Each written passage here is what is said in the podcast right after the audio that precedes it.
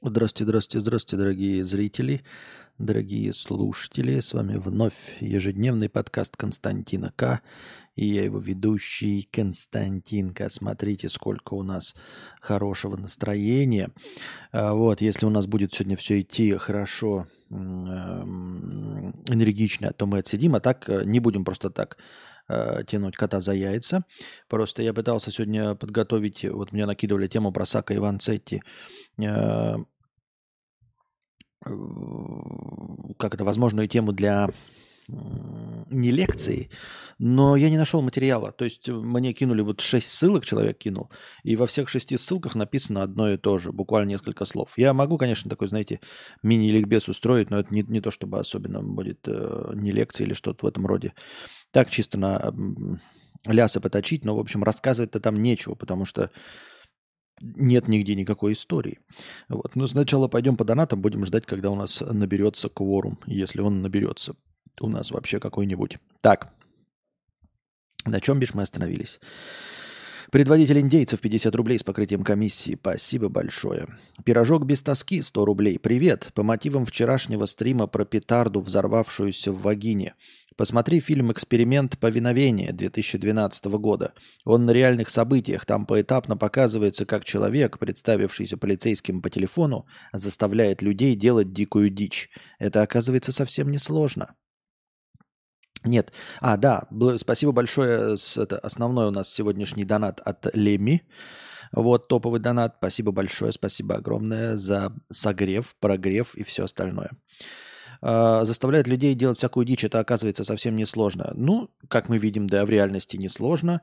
Но я не люблю смотреть фильм вот это, ты говоришь, эксперимент повиновения. Естественно, я его смотреть не буду. Как и фильм вот этот немецкий эксперимент, и его ремейк Э, не потому, что они там имеют одно название эксперимента, а потому что это все про неизменные качества людей. Ну, типа раскрывать глаза мне уже не нужно, мне уже 42, я уже все вижу по новостям. Э, поэтому ничего нового мне не расскажет этот кинофильм, а просто так смотреть э, трэшуху я не хочу. Вот я понял, да, хорошо, что есть фильм на основе реальных событий, который подтверждает э, вчерашнее. Ну, так у нас как бы реальность подтверждает вчерашнее. Так что что тут можно сказать? Все. Что за номер телефона у Кости справа от головы? Появилась функция звонок эфир? Да, на все время телефонные номера меняются. Старый кадаврианец 50 рублей с покрытием комиссии. Количество или качество? Константин, не суди строго. Как и ты, я не писатель. Факт. Э, всем известно выражение «количество переходит в качество». 10 тысяч часов в любом деле, и ты профессионал и так далее. Я, как надеюсь и ты, в корне с этим не согласен. Возьмем близкий для многих пример с киберспортом. В теории все понятно. Тренируешься 10 лет в родительском доме, и ты профессионал, победитель турниров, богат, знаменит и счастлив. Пусть первый бросит в меня камень, кто на серьезных щах в это верит. А может, качество переходит в количество? Но проблема в том, что количество – это интуитивное понятие, а качества нет. Э, быть качественным означает соответствовать чему-то на 100% или стремиться к этому. Если вернуться к киберспорту, то качество будет в том, что я уже заранее соответствую профессиональному игроку и должен лишь выбрать дисциплину и начать задротить. На самом деле есть много что сказать. Э, может, потом продолжу. Я не очень понял мысль в конце, но в целом, да, я с тобой согласен, что правило 10 тысяч часов – это, скорее всего, фуфел. Э, и я уже говорил о том, что это фуфел, и именно с тем же примером, что и ты. Именно с киберспортом. Потому что э, видел ПСТО, э, в интернете, как люди хвастались э, часами наигранными в какой-то игре. Ну, и, естественно, больше всего наиграны во всякие CSGO и в Доту, да? Э, э, простая статистика показывает в Стиме. И вы можете сказать, ну, Steam показывает статистику просто запущенной игры. То есть человек, может быть, там не выключал компьютер. Ну, во-первых, это редчайшее явление, когда люди специально хотят какой-то статус себе там повысить, вот именно про просиживание, ни для чего. А так в основном люди реально играют. И дело в том, что 10 тысяч часов это говорится для того, чтобы стать ультрапрофессионалом в каком-то деле. Нужно потратить 10 тысяч часов. Но во всей этой теории э, строй, стройненько вписывается, что сколько бы ты ни потратил часов, вот именно настолько э, ты будешь профессионалом, настолько ты и будешь отличаться. То есть Грубо говоря, здесь не такая система, как в оценках на метакритике или МДБ, когда, знаете, ну, миметичная, что э, отвратительная игра – это оценка 7, э, хорошая игра 8, отличная 9. Да? Ну, то есть на самом деле оценки 7, 8, 9, а оценки 1, 2, 3, 4, 5, 6 никто не ставит. Нет. Здесь вполне себе прямая зависимость. То есть э, нашелудив 2000 часов э, какого-то занятия, ты, по идее, по идее, должен быть э, на одну пятую от ультрапрофессионала. А 10 тысяч часов – это ультрапрофессионал мирового уровня. Э, потому что в правило 10 тысяч часов все время приводится в пример Битлз, которые эти 10 тысяч часов наиграли, дескать. Хотя я крайне э, крайне маловероятно, что они наиграли 10 тысяч часов э, к своему, вот, э, к моменту того, как, когда они стали известными, да. Мы можем посмотреть на их возраст, посмотреть, когда они начали играть, и примерно спроецировать. Там все время говорят, вот они играли там в каких-то клубах. Да, в клубах, понятно, ну вот к 40 годам, может быть, они 10 тысяч часов и наиграли в клубах. Э, на сцене и стали ультрапрофессионалами. Но к моменту, когда они были молодняком вообще-то, да, и чисто технически не могли 10 тысяч часов наиграть. Ну ладно, предположим, они наиграли. Так вот, э, даже в этом примере, который постоянно приводится э, с Битлзом, э, с Битлами, Речь идет о том, чтобы через 10 тысяч часов стать ультрапрофессионалами уровня Битлз. То есть, если у нас есть э, мировая звезда, да, то есть культовая, оставшаяся в истории, это вот Битлз с 10 тысячами часов, то тогда мы проецируем, например, это на блогинг. И получается, что э, блогер э, с 10 тысячами часов – это, например, какой-нибудь мистер Бист. Соответственно, я со своими двумя тысячами часов должен быть как одна пятая. Ну ладно, он блогер не подходит. Берем подкастера, возьмем нашего любимого Джо Рогана, да? А, предположим, он Э, в подкастинге уровня Beatles. То есть он те самые 10 тысяч часов наигран, наговоренных умеет, имеет. Я, в отличие от него, 10 тысяч часов не имею, имею 2 тысячи часов. Значит, я должен быть в 5 раз хуже, чем Джо Роган. Соответственно, если у него, э, например, есть контракт на 100 миллионов от Spotify, а я в 5 раз хуже него, я должен иметь контракт на 20 миллионов. Как мы видим, не работает. А, и насчет игры я все время приводил пример, потому что видно, да, как люди в доту играют, и они не становятся ультрапрофессионалами, будьте здоровы, а, ультрапрофессионалами. А, здесь встает другой вопрос. А что значит быть ультрапрофессионалом в каком-то деле? То есть э, все-таки недостаточно может быть 10 тысяч часов. Имеется в виду 10 э, тысяч часов практики – это отлично и хорошо, и приносит свой результат. Но помимо этого нужно оказаться в нужное время в нужном месте и смочь реализоваться. Просто есть у меня подозрение, что, например, какие-то вот танцоры известные, да, там балет Тодес, почему я его вспомнил? Ну, потому что я старпер. А есть какие-то люди, которые вот всю жизнь танцуют, ну, где живут день в деревне, и никуда не выкладывают, не записывают, тиктоком не пользуются, ничего подобного. Да, можно. И 10 э, тысяч часов, э, они никому не показывают, и, соответственно, никто никогда не узнает, что ты ультрапрофессионал. Грубо говоря, ты дома сидишь и строгаешь фигурки из э, дерева. И что толку, что если ты 10 тысяч часов строгал фигурки из дерева и стал вот прям ультрапрофессионалом, ну и что? Ну и что, ты для этого, ну то есть о, о чем речь-то идет? Ты же не продал ни одной фигурки, а тебе никто не узнал, никто этого не увидел. Это если мы представим, что 10 тысяч часов так переходит э, из количества в качество. Потому что что? Э, потому что никто о тебе не узнает. Я имею в виду, что да, тут дело даже не в монетизации. В монетизации вообще хорошо. А я говорю не про монетизацию, а про, например, эм, про просто известность. Ну вот вот художник, ладно, хорошо, не везет тебе, и тебе картины там не покупают, не продают или обманывают постоянно тебя, фиг знает. Но все равно все знают, что ты ультрапрофессионал. Так нет, никто не знает, что ты ультрапрофессионал. И точности также, э, и точности также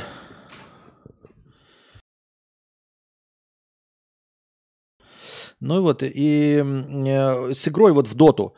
Э, потому что, понимаете, игра в доту, она как раз-таки должна была бы показать, что человек стал ультрапрофессионалом, понимаете? Здесь как раз-таки в цифровую эпоху очень легко и просто проверить ультрапрофессиональность. То есть человек, наигравший 8 тысяч часов, в доту, а там были и за 13 тысяч часов, и за 10 тысяч часов. Вот 8 тысяч часов наигравший в доту, он должен быть на вершинах хит-парадов, а он ни на каких не на вершинах хит-парадов. Ну, там есть эти рейтинги. Он не на вершине рейтингов. Понимаете? Это здесь мы можем сказать, вот человек делал э, фигурки э, из дерева и вот себя в деревне жил, вообще никогда не выходил в лесу, да, наделал, и никто не узнал, что он ультрапрофессионал. А он на самом деле, если бы вышел на мировую арену и с кем-нибудь схлестнулся, то все бы увидели, насколько он действительно хорош. Так вот, в доте ты всегда, ты всегда находишься в мировом рейтинге. Тут не о заниматься 10 тысяч часов, а о том, чтобы прям трение, тренить 10 тысяч часов. Миллионы людей дрочат доту, но они не тренят. А, и кто тренит? Э, ты хочешь сказать, что Битлз тренили 10 тысяч часов? Они играли один и тот же набор песен. Это не тренить, извини меня. Если бы они стали ультрапрофессионалами и могли сыграть все, что угодно к моменту своей популярности, тогда бы мы говорили. А тут говорится, что э, они э, как-то репетировали и играли в клубах, но они, очевидно, в клубах играли не каждый день новые песни. Они играли один и тот же набор песен. Поэтому ни о какой трене тут речи не шло. Нет, я не согласен. Вот и все. И, э, как я уже сказал, понимаешь, э, про 10 тысяч часов как раз идет не про треню. Ты сейчас пытаешься подменить. Дело в том, что тренить, как раз-таки тренить, вот если тренить, то не нужно 10 тысяч часов. Никто не об этом никогда не говорил. Всегда говорят, что тренировка, если ты идешь к профессионалу обучаться английскому языку, да, и на тебя вот насаживается, ты делаешь домашние задания, смотришь сериалы, тебя проверяют, ты разговариваешь с носителем, то ты начнешь разговаривать, если умненький, через два месяца. И если не очень умненький, то через полгода. Потому что ты именно тренируешься, и у тебя хорошие преподаватели, ты выполняешь домашние задания. Тогда ты да. А 10 тысяч часов – это как раз-таки было успокоительным правилом. Это успокоительное правило для тех, кто как раз-таки не, не тренируется, и им говорят, что если ты просто 10 тысяч часов будешь заниматься, ты обязательно станешь ультрапрофессионалом уровня Битлз. Вот о чем это было правило 10 тысяч часов. Оно именно об этом было. Не о том, что ты 10 тысяч часов тренируешься. Потому что, натренировавшись, можно и за гораздо короткий срок. Об этом всем понятно. Но мы такие, я не могу тренироваться, я не талантливый. Я не могу тренироваться, я не амбициозный. Я не могу тренироваться, я не дисциплинированный. А когда тебе говорят, ну тогда не тренируйся, тогда просто занимайся этим делом, просто занимайся, вот просто повторяй одно и то же. Но 10 тысяч часов, дескать, это настолько много, это настолько беспощадно огромный объем работы, что ты просто не можешь не стать профессионалом. То есть если ты 10 тысяч часов, не тренируясь, делаешь одну и ту же табуретку, то твоя табуретка просто не может не быть на мировом уровне. Но вот это и как раз и есть неправда – что может она не быть на мировом уровне. Ты 10 тысяч часов будешь повторять, и она не будет на мировом уровне. И вот также можно говорить о, любом занятии. Это уж не говоря, как я уже сказал, и э, не обращая внимания на то, что, что толку от того, что ты профессионал в каком-то деле, ультрапрофессионал, если на самом деле никто об этом не знает, если ты ну, не работаешь на какую-то компанию, если ты, если ты творческий человек, кому-то что-то не показал, если ты кодишь там офигительно, да, 10 тысяч часов кодинга, но ты один, понимаешь, вот ты один кодишь что-то, и никто не заметит этого. Нет, никто этого не заметит. И никак ты не, не реализуешься, ничего подобного. Ну, как я уже сказал, 10 тысяч часов неправда, потому что э, преподносится как именно вот, друже, так они не тренили, они просто выстрелили, но не за счет часов. Так я, они-то, мы про это и говорим. Мы про это и говорим. Правило 10 тысяч часов, вот эта вот выдуманная схема, она построена на основе вот опыта нескольких этих, и они при, при, приводят в пример всегда Битлз. Вот в чем. Сама Битлз никогда не говорила про 10 тысяч часов. Они ничего подобного, никакой фигни такой никогда не несли. Это люди, выдумавшие правила про 10 тысяч часов, в свое оправдание, в качестве доказательства, в качестве примера приводят Битлз и говорят, что на самом деле Битлз к моменту своей популярности наиграла 10 тысяч часов в клубах. Потому что они там выступали каждый день в каком-то клубе. Ну, в каждый день в каком-то клубе. Ну и что? Вот я почти каждый день стримлю по несколько часов. Набрал 2000 часов за 9 лет. А у них не было 9 лет, понимаешь? Они там годам к 25, наверное, стали известными. Вот, если не меньше. Так что тут э, претензия как раз к тем, кто выдумал эту схему. И э, я думаю, что, понимаете, э, это самый легкий способ опровергнуть это, это посмотреть статистику в Стиме и посмотреть, чего добился человек, э, играя в какую-то игру 10 тысяч часов. Как я уже говорил, не тренинга. Система преподносит, что 10 тысяч часов это настолько фантастически много, что за это время, каким бы ты ни был дебичем, каким бы ты ни был вот просто дегенератом, ты все равно добьешься ультрапрофессионализма в этом деле. Выходит, что нет. И как я уже сказал, э, вы скажете, какие другие примеры? Другие примеры, потому что мы не видим этих людей, которые, знаете, э, ошибка выжившего, которые не добились успеха. Они нам не расскажут, то есть нас нет э, в других областях примеров. Нет людей, которые бы, знаете, вот такой вышел вдруг в интернет какой-нибудь 50-летний мужичок и сказал, ой, я вот, вот, вот пример, я, знаете, 10 тысяч часов занимаюсь чем-то и ничего не добился. Потому что он не знает об интернете, не знает о правиле 10 тысяч часов и что давным-давно он должен был стать Битлсом. Так что вот... И, и как я уже сказал, а если уж говорить до 10 тысяч часов, то, соответственно, любой человек, занимающийся 5 тысяч часов чем-нибудь, должен уже что-то там иметь. Ну а если мы посмотрим, ребята, на рабочее время, да, я не знаю, можете, конечно, сейчас взять калькулятор, посчитать. 40 часов в неделю. Мало, да? Сколько? Так. Давайте возьмем калькулятор. 40 часов в неделю стандартное рабочее. Ну, кто-то может побольше, да, ухайдокиваться. Ну, возьмем 40 часов в неделю. Э, возьмем 5000 часов. Поделим на 40 э, часов. Да-да, давайте на 8 часов. Да почему я на 40 делаю? Поделим на... Да что ж ты будешь делать-то? 5000 делим на 8. Получаем 625 рабочих дней. 625 рабочих дней. Вообще должны сделать тебя в половину от ультрапрофессионала. Понимаете? 625 рабочих дней. Так. Э, привет, Сири. Сколько рабочих дней в году?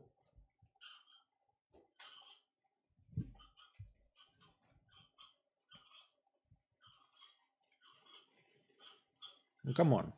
Ну, сколько? Ты мне просто скажи, сколько? Что ты мне открываешь какую-то парашу? Скажи мне, сколько, дура тупая? Просто сколько? Вот, рабочие дни. Первый квартал. Какой-то первый квартал, второй. Чё ты мне какое-то говно? Привет, Сири. Сколько было рабочих дней в 2023 году? Сколько было рабочих дней в 2023 году? Чья контактная информация вам нужна? Ты дебил? Чья контактная информация?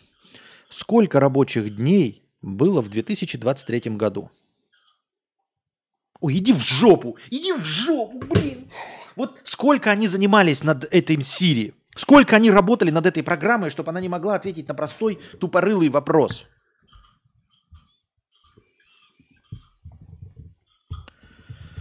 Сколько рабочих дней в 2023 году?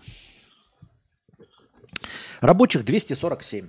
Вот. Рабочих 247. 625, в принципе, э, рабочих дней. Делим на 247. Получаем 2,5 года. Ребята, 2,5 года. Это чтобы 5000 часов наработать в своей профессии. 5000 часов проработать в своей профессии. Вот, я поделил 5000 часов на 8 часов, 8-часовой рабочий день. Вы работаете по своей профессии, правильно? 247 в году. А, в 5000 часах, ну, почти 2,5 года. Соответственно, за 5 лет вы нарабатываете 10 тысяч часов в своей профессиональной деятельности. Че ж вы не Битлз, ребята, в своей профессии? Я думаю, что здесь сидят люди, которые работают в своей профессии 10 лет, 5 дней в неделю, ну, какая разница, 5 дней в неделю без выходных, вот, ну, в смысле, с выходными, все нормально, 247 мы выяснили. С обычными выходными, со всеми праздничными днями, 8-часовая рабочая, 8-часовой рабочий день, 40-часовой рабочей недели, это 247 рабочих дней в году. Это, это 2,5 года вам на 5 тысяч часов. Соответственно, 5 лет – это на 10 тысяч часов. Ну и где все с э, опытом работы в 10 лет в какой-то профессии, почему они все не Битлз? И даже близко не Битлз. Если не дурачок, то норм профессионал. Мы говорим не про норм профессионал, Артем, не про норм. Речь идет про профессионала в своем деле уровня Битлз. Вот какие Битлз в музыке, такой ты должен быть. Вот кем ты занимаешься бухгалтерией, таким ты должен быть в бухгалтерии, понимаешь? Твоя фамилия на «С», она должна быть не на «С», а на «Р», Ротшильд или Рокфеллер, понимаешь? А ты на «С». И я не знаю, какая у тебя фамилия, потому что я знаю из бухгалтеров только Ротшильда и Рокфеллера. Есть подозрение, что он не ты. Пять лет. Пять лет на 10 тысяч часов. Где все с э, э, стажем в 10 э, лет в любой профессии? Где? Где, ребят? Я не понимаю. Вот и все, вот и все. Любой человек, занимающийся профессией 10 лет, ой, 5 лет, должен э, быть ультрапрофессионалом. 5 лет всего. Всего вонючие 5 лет по 8 часов в день. С выходными, с праздниками. Ну, без больничных, да. Потратить 10 тысяч часов и понять, что ты дурачок и не обучаем. Да. Брюс Ли вроде говорил, что не боится того, кто наработал 10, 10 э, тысяч ударов, а боится того, кто отрабатывал один и тот же удар 10 тысяч раз. Очень интересно. Фамилия на «С». Так битлы не профи, они вайбят. Профи работают в оркестре третьей скрипкой, и никто за пределами этого же оркестра не знает их имен. Еще раз, вы мне претензию предъявляете по э, определению слова профи? Я говорю про правило 10 тысяч часов. Его не я придумал. Это не моя схемка. Понимаешь? И там речь шла об известных людях. Речь шла о том, что ты станешь ультрапрофессионалом не уровня третьей скрипки. Опять мы еще раз определяем, что такое профессионал. Если ты говоришь, профессионал это третья скрипка в оркестре, ну тогда я, получается, профессионал. Тогда зачем этот профессионализм нужен? Мы же говорим не про этот уровень профессионализма, а про уровень профессионализма 10 тысяч часов. Потому что если мы говорим про, просто профессионал, ну я профессионал в своем деле. Ну 2000 часов на, на, наговорил, профессионал, правильно? Ну и что? Что мне этот, этот профессионализм-то на жопу намазать себе или что? При этом я занимаюсь публичной деятельностью. У меня должно быть признание какое-то. Профессионал – это прежде всего признание коллегами и эм, э, сторонними наблюдателями. А этого нет. Почему профессионал Битлз же так же себе музыканты? Опять вы мне докопали. Это я что ли придумал? Привет с Битлсами. Чего вы ко мне пристали с этими Битлсами? Я их придумал что ли? Правило 10 тысяч часов все время описывается через Битлз. Поэтому мы и говорим, что это шляпа. Я и говорю, что это шляпа.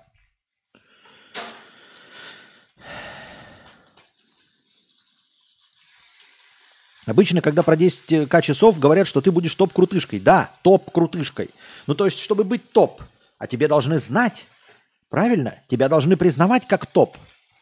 А я говорю, что не будут признавать как топ.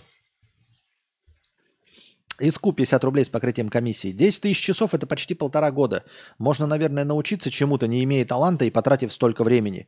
Но это либо надо 2-3 года из своей жизни заниматься только этим, либо раскинуть 10 тысяч часов на много лет. А если надоест, а если не станет кому-то нужен? 10 тысяч часов – это миф. Ты когда написал этот комментарий? Ты с отставанием в развитии смотришь, что ли? Мы уже выяснили, что при стандартном рабочем дне любой рабочий человек нарабатывает 10 тысяч часов в своей профессиональной деятельности за 5 лет с выходными, с праздничными, с каникулярными днями, со всей вот этой шляпой. За пять лет он отрабатывает 10 тысяч часов. Но профессионалов, мне кажется, гораздо меньше. Ну, они, наверное, все профессионалы, как и я, как мы все с вами. Но речь идет не о нашем профессионализме, а о топовом профессионализме. Костя, ну и фигню ты придумал, не работает твое правило 10 тысяч часов. Ну тут да, тут я уже не могу ничего сказать. Правильно ли я понимаю, что тут все понимают, что это бред? Костя спорит с идиотами, э, с цитатами из пабликов по мотивации. Правильно. У которых еще золотой лев или волк с Уолл-стрит на аватарке. Да, да. Я спал 10 тысяч часов, все еще не профи и ловлю бессонницы. Согласен, тоже показатель, да. Например, мы ходим, очевидно, мы ходим с вами по жизни больше 10 тысяч часов, но профессиональными ходаками так и не стали. Вообще никак. Но, в принципе, условный кассир, который отработал на кассе 10 тысяч часов, будет знать работу в совершенстве. А вот будет ли? А вот будет ли? Костя, ты равняешь профессионала просто к популярной и богатой персоне, будь то инстасамка, профи в музыке. Тогда зачем вообще говорить-то? Если ты не хочешь стать инстасамкой и Битлзом, тогда зачем мне вообще эти 10 тысяч часов? Чем вы тогда меня вообще мотивируете? То есть мне-то говорят, занимайся чем-то 10 тысяч часов и станешь профессионалом. Я такой, э, а зачем? Они говорят, ну как? Профессионал это Битлз, профессионал это инстасамка. Ты такой, ага, вот тогда я хочу, тогда хочу. А если я спрошу, а кто такие профессионалы? Мне скажут, ну это седьмая скрипка в третьем ряду. Ты такой, а, так я и не буду 10 тысяч часов ничем заниматься. И профессионалом ни в каком деле я не хочу стать, чтобы стать самым лучшим кассиром в банке э, Сбербанк. Да нафига мне это надо? Бред какой-то.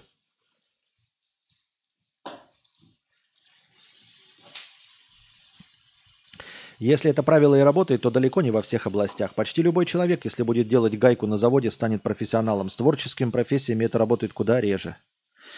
Что значит профессионалом с гайкой? Опять, еще раз, кто хочет стать профессионалом в изготовлении гаек? Никто. Зачем писать мотивационную статью? Человек, 10 тысяч часов верти гайку и будешь гайкивертом профессионального уровня. Зачем? Зачем мне эта мотивационная статья? О чем мне она говорит? Ни о чем. Профи куда больше, чем известных людей в любой профессии. Еще раз, о чем тогда идет речь? Что такое профи? Просто хорошо делает свою работу. То есть у меня мотивационная статья. Дорогой друг, ты сейчас бедный? Угу. Тебя не любят девушки? Угу. Ты толстый? Угу. Делай 10 тысяч часов свое дело, и ты станешь профи. А знаешь, что такое профи? А ты просто будешь делать хорошо свою работу. Я что, буду больше получать? Нет, ты будешь просто делать хорошо свою работу. А в чем мотивация? Ну ты потратишь 10 тысяч часов на какое-то отличное занятие и станешь профессионалом, дорогой. В смысле профессионалом? Ну, в смысле будешь делать хорошо свою работу. Так это же понятно, я буду 10 тысяч часов делать и буду делать... А разбогатеть-то разбогатею? Нет. А стану ли я известным? Конечно, нет. А что будет-то? Ты просто будешь хорошо делать свою работу. Так это же и так понятно.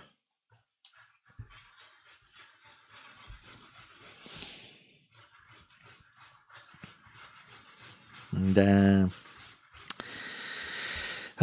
Так, дорогие друзья, теперь у нас принимаются, я уже говорил, они до этого принимались донаты через э, телегу. Ссылка есть в э, топлинке.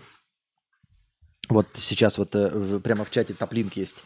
А, там можно задонатить, если у вас русские карты не принимаются, через телеграф в евро. Евро принимаются по курсу 130. Так более того, теперь там можно писать сообщение к донату. И вот у нас первый донатер через телегу с сообщениями, дорогие друзья, 10 долларов. Я уже их внес все. Там первая простыня текста. Привет через телегу. Первая простыня. Напишу несколько тем коротких. Короче, понятно. Две простыни текста за 10 евро и за 5 евро. Спасибо большое. Через телегу! Ура! Так.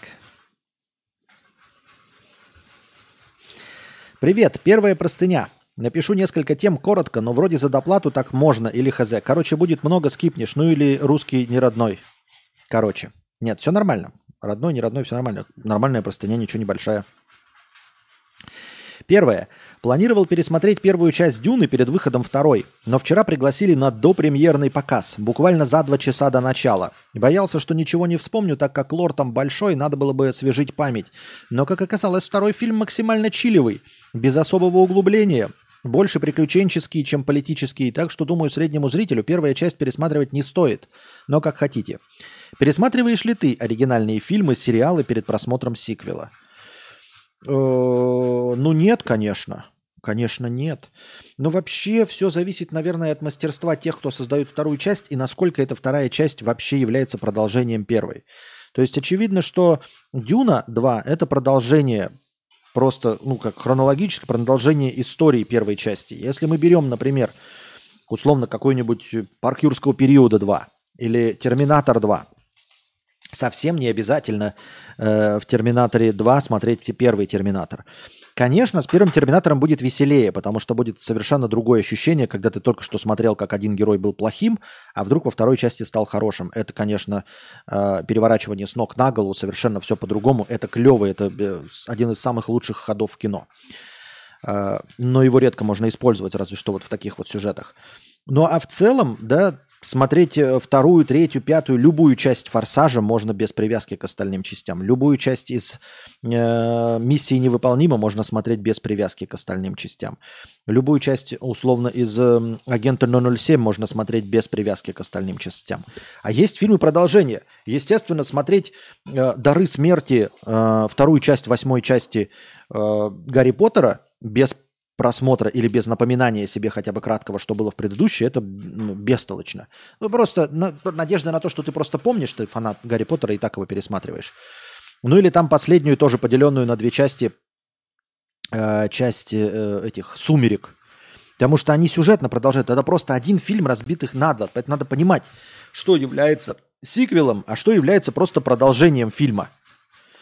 Когда просто один фильм поделен на два нужно просто вот это для себя понять. Вот и все. А, так вот, Дюна, все-таки, да, я не знаю, что там во второй части, э, конечно, наверное, надо пересмотреть.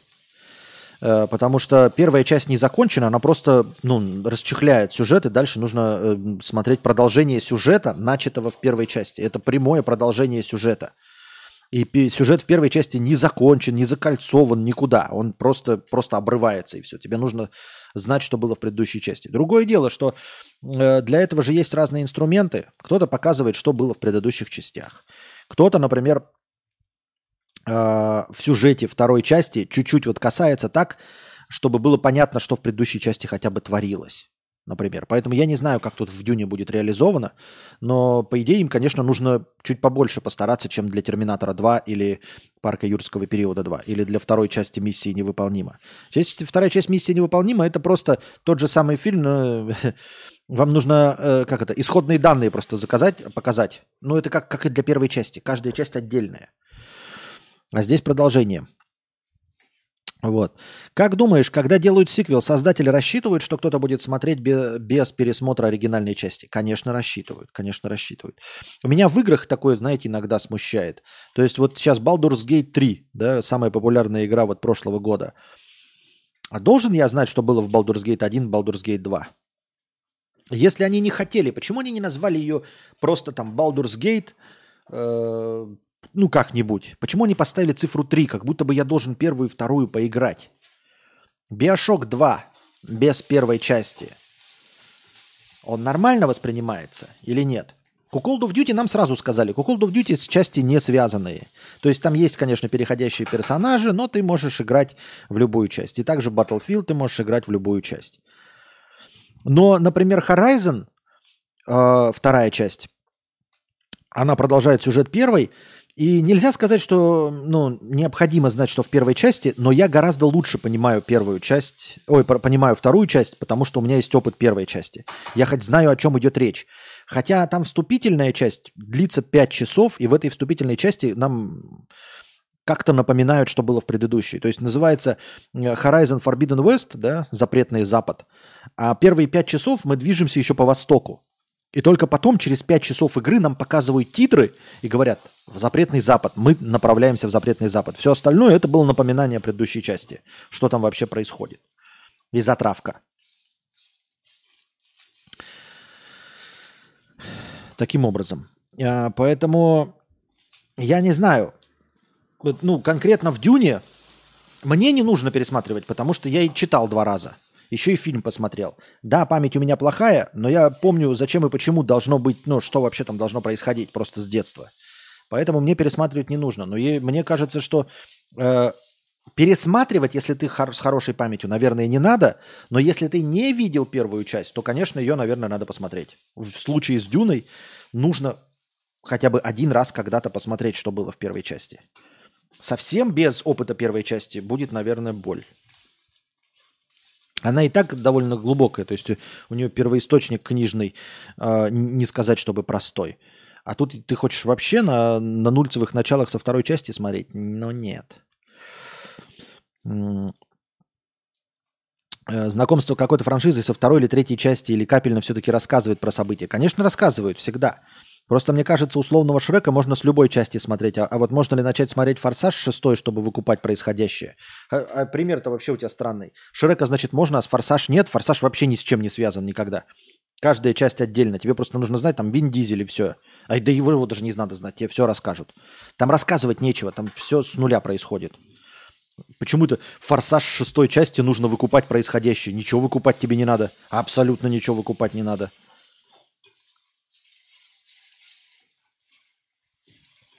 Donation Alerts работает? Donation Alerts работает. Третье. Нарезки со стримов в шорцах заглохли. Недавно переслушивал старый стрим. Там тоже обсуждали нарезки в YouTube, но прошло 6 лет, разговоры те же. Странно, что тебя упрекали, что в этом году очень много жаловались на тему продвижения канала. Шесть лет назад обсуждалось то же самое и было ок. Видимо, ротация зрителей. Ну и матюки в старых стримах режут ухо прямо капец. За месяц я прям привык к безматному кости. Вот видите, дорогие друзья, кто-то привык к безматному кости. Окунулся в предыдущие стримы и ухо ему режут, а вы говорите. Так вот, Э, почему? Почему? У меня шорцы выходят каждый день по три штуки. Каждый день по три штуки выходят шорцы. У меня там ультра популярность, если вы не знали. Я тут с вами сижу, разговариваю, а у меня на канале шорцев сейчас, посмотрим, безумный 61 подписчик. 180 просмотров на шортс, который залит 6 часов назад – 429 просмотров. 284 просмотра. Вот. А вообще шорцев у меня уже залито.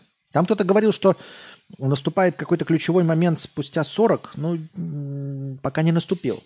Ну, короче.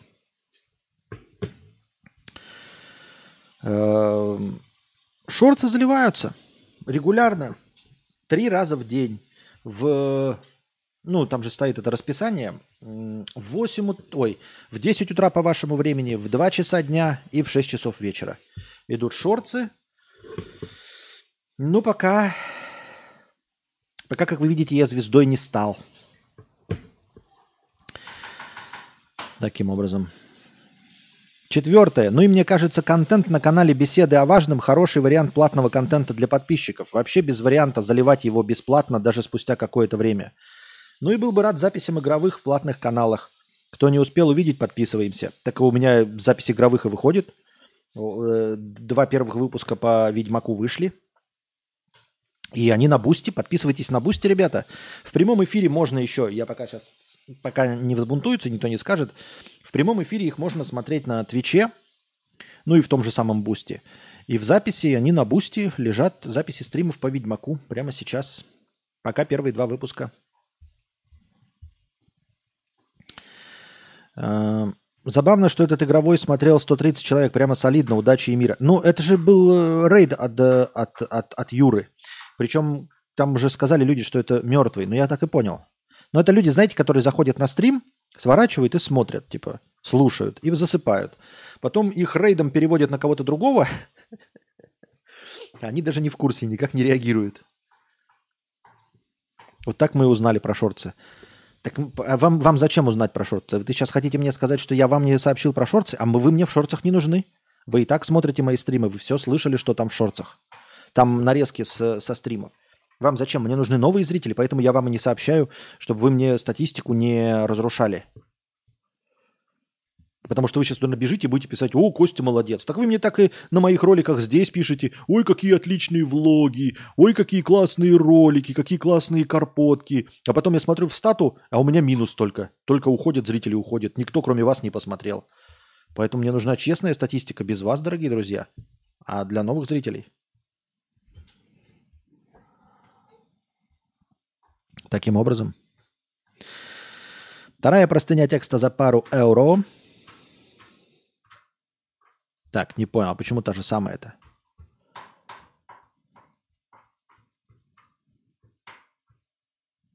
А, так это одна и та же простыня текста, что ли?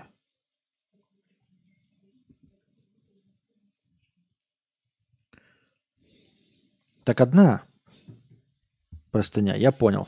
Потому что две ссылки кинул на одну и ту же простыню. Все ясно. Все с вами ясно, дорогие друзья. Так.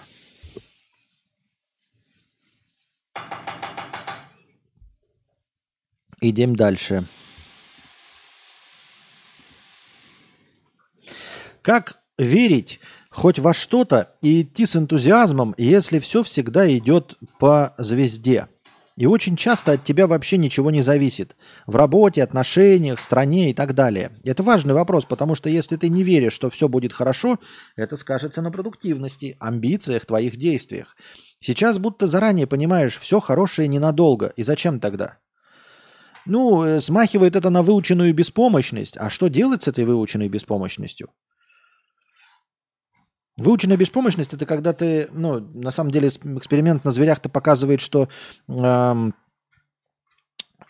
животные учатся беспомощности даже сами не имея такой опыт. Мы-то хотя бы выучены беспомощностью на своем опыте, да, то есть мы что-то пробуем, и оно не получается, и все время становится только хуже.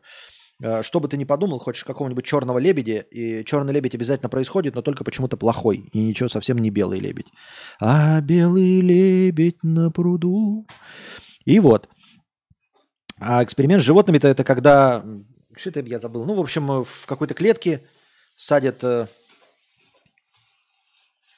там, я не знаю, ну, положим, 5 крыс, да? Э, и кладут какую-то еду. Когда они прикасаются к этой э, еде, к, к, к эти пять крыс, на них обливается очень холодная вода, холодный душ такой. Они как-то пробуют, все понимают, что прикоснувшись к еде, будет холодная э, еда. Ой, холодная вода. Потом постепенно по одной крысе заменяют из этих пяти и они не трогают еду. И в конце концов остаются абсолютно новые пять крыс, которые никогда не прикасались к еде и не знают, что будет холодный душ. Но они никогда эту еду не трогают, потому что выученная беспомощность. Потому что, ну вот как бы сначала одну крысу подменили, и там четыре крысы не трогают. И она понимает, что что-то не так, и тоже не трогает. Потом вторую подменяют. И она тоже видит, что все остальные не трогают, ну, значит, и ей трогать не стоит. И в один прекрасный момент меняются все крысы на новых поодиночке. И ни одна из этих новых крыс, которая никогда под холодный душ не попадала, не берет эту еду. А человеческая выученная беспомощность, ну это то же самое, да, когда тебе говорят, вот это не делай, да, работай на заводе, не пытайся, не пробуй, не получится. Э, художник это не профессия, актер это клоун, все дела. Но вот то, о чем ты говоришь, это беспомощность хотя бы на собственном опыте, когда ты что-то пытался делать и ничего не получается. Как с этим бороться? Какими вот этими психологическими книжками, тренингами? Шишева знает. Наверное, можно. Раз уж можно бороться с курением легким э, способом Алина Кара, то, наверное, и с этим можно как-то бороться. Но я не знаю как. А во-вторых, я не знаю, как бороться с реальностью. Одно дело себя убеждать, что у тебя все получится, да, и пробовать, а оно все равно не получается. Ну что, ты можешь сколько угодно себя мотивировать сколько угодно себе гипнотизировать, заниматься аутотренингами и пытаться, и пытаться, и бить, биться головой о стену и не получать никакого результата. Понимаешь, э, никакая мотивация не может справиться с реальностью, если у тебя не получается. Если не получается, то ну вот не получается и все. И никогда не получится. Не, может и получится, конечно, но только от того, что ты будешь самоуверен и будешь пытаться, совсем не значит, что у тебя когда-то получится. И вот поэтому ожидать плохого это простая, ну, это простая последовательность, простая логика. А что с ней делать? Может и получиться, да, когда-то. Да, все вот эти, такая очень грустная мотивирующая вещь, э, но очень грустная, но мотивирующая. Но без нее вообще плохо. Ну, то есть без этой мысли вообще никак. Но с этой мыслью очень плохо, но она чуть больше плюс, чем все остальные мысли. И эта мысль заключается в том, что если не пробовать, то точно ничего не получится. Понимаешь? Ты столько раз пробовал, и все время у тебя неудача и плохо. Э, и можешь пробовать до конца жизни, и будет неудача и плохо. Можешь не пробовать, и точно ничего не получится. Вот это точно на 100%. Но если ты будешь пробовать, то есть не нулевая, 0, хрен десятых вероятности, что что-то получится. То есть не покупая лотерейный билет, ты никогда не выиграешь. Возможно, и скорее всего, покупая хоть каждый день лотерейные билеты, ты всю жизнь будешь проигрывать и никогда не выиграешь. Но если ты не будешь покупать лотерейные билеты, то ты точно на 146% никогда не выиграешь. Но если ты продолжишь их покупать, то есть вероятность. Очень маленькая, очень маленькая, но есть шанс на выигрыш, если покупать лотерейные билеты. А если совсем от них отказаться, то точно шанса нет. Видел ты ракию, пробовал и на стримах в том числе. Как тебе? как тебе шлевовица? Акайсия или малина? У тебя сработал особый эффект, когда на утро не болит голова? Ну, ты знаешь, а, я человек старенький, и я не пью в, в тех объемах, чтобы у меня на утро болела голова. Я просто не пью в тех объемах, чтобы у меня на утро болела голова. Я стараюсь так делать, я стараюсь выдерживать марку. То есть я выпиваю, как э, в американских фильмах. А, либо просто чтобы для согрева, да, там чуть-чуть повысить настроение, но не для того, чтобы опьянеть, напиться или еще что-то в этом роде.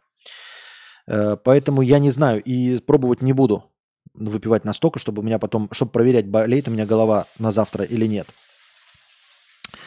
Раки, как и любой другой крепкий напиток, хорошо, прекрасно. Ну и зависит, естественно, от э, качества, от качества.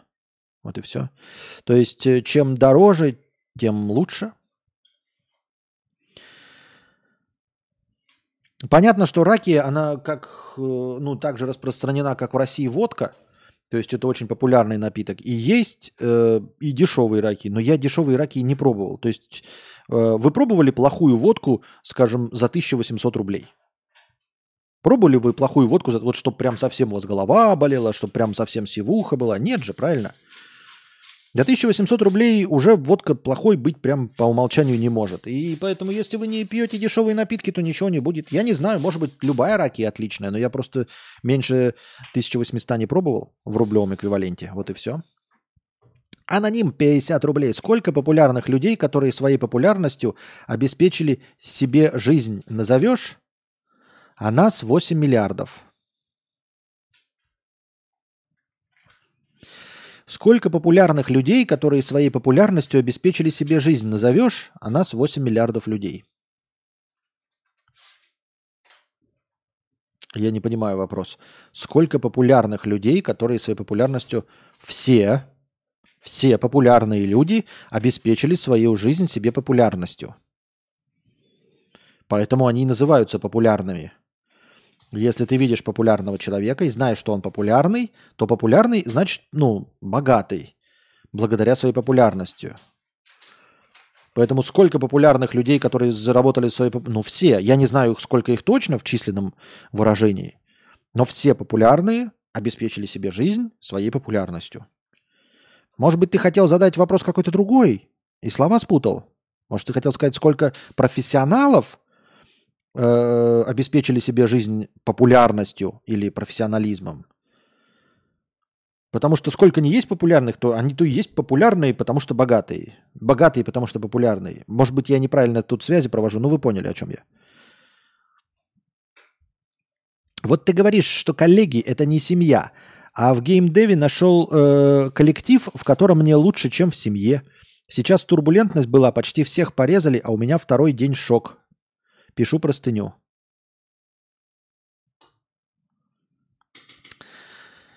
Вот ты говоришь, что коллеги это не семья. Я в геймдеве нашел коллектив, в котором мне лучше, чем в семье. Может быть, у тебя была плохая семья, слушай. Если коллектив какой угодно лучше, чем семья, то, возможно, что-то не так у тебя с образом семьи. Сейчас турбулентность была, почти всех порезали, и у меня второй день шок. Пишу простыню. Это уже не связанная как-то с этим мысль? Не понял. Ты хотел бы попробовать поиграть в ролевые настольные игры типа ДНД или что-то попроще и погибче? У меня мысль это крутится, но ты же вроде не любишь людей и разговоры с ним. Да, мне не... я хотел попробовать просто, знаете, как вот просто, чтобы у меня был опыт такой игры, я бы хотел попробовать. Но, конечно, на призыв я бы не среагировал, потому что я не хочу, как ты правильно сказал, общаться. Наверное, легче было бы попробовать в какой-то, знаете, онлайн вариант игры. То есть, э, чтобы не выходить никуда, дома посидеть, с какими-то людьми поиграть, и если не понравится, отключиться или сделать вид, что интернет отключили, свет кончился, понос, золотуха и все остальное. А вживую, конечно, я не хочу никуда идти. Нет, с живыми людьми знакомиться, разговаривать. Нет, нет, нет. Ни, ни, ни, никакое желание получить этот опыт у меня... Нет, нет, нет, нет.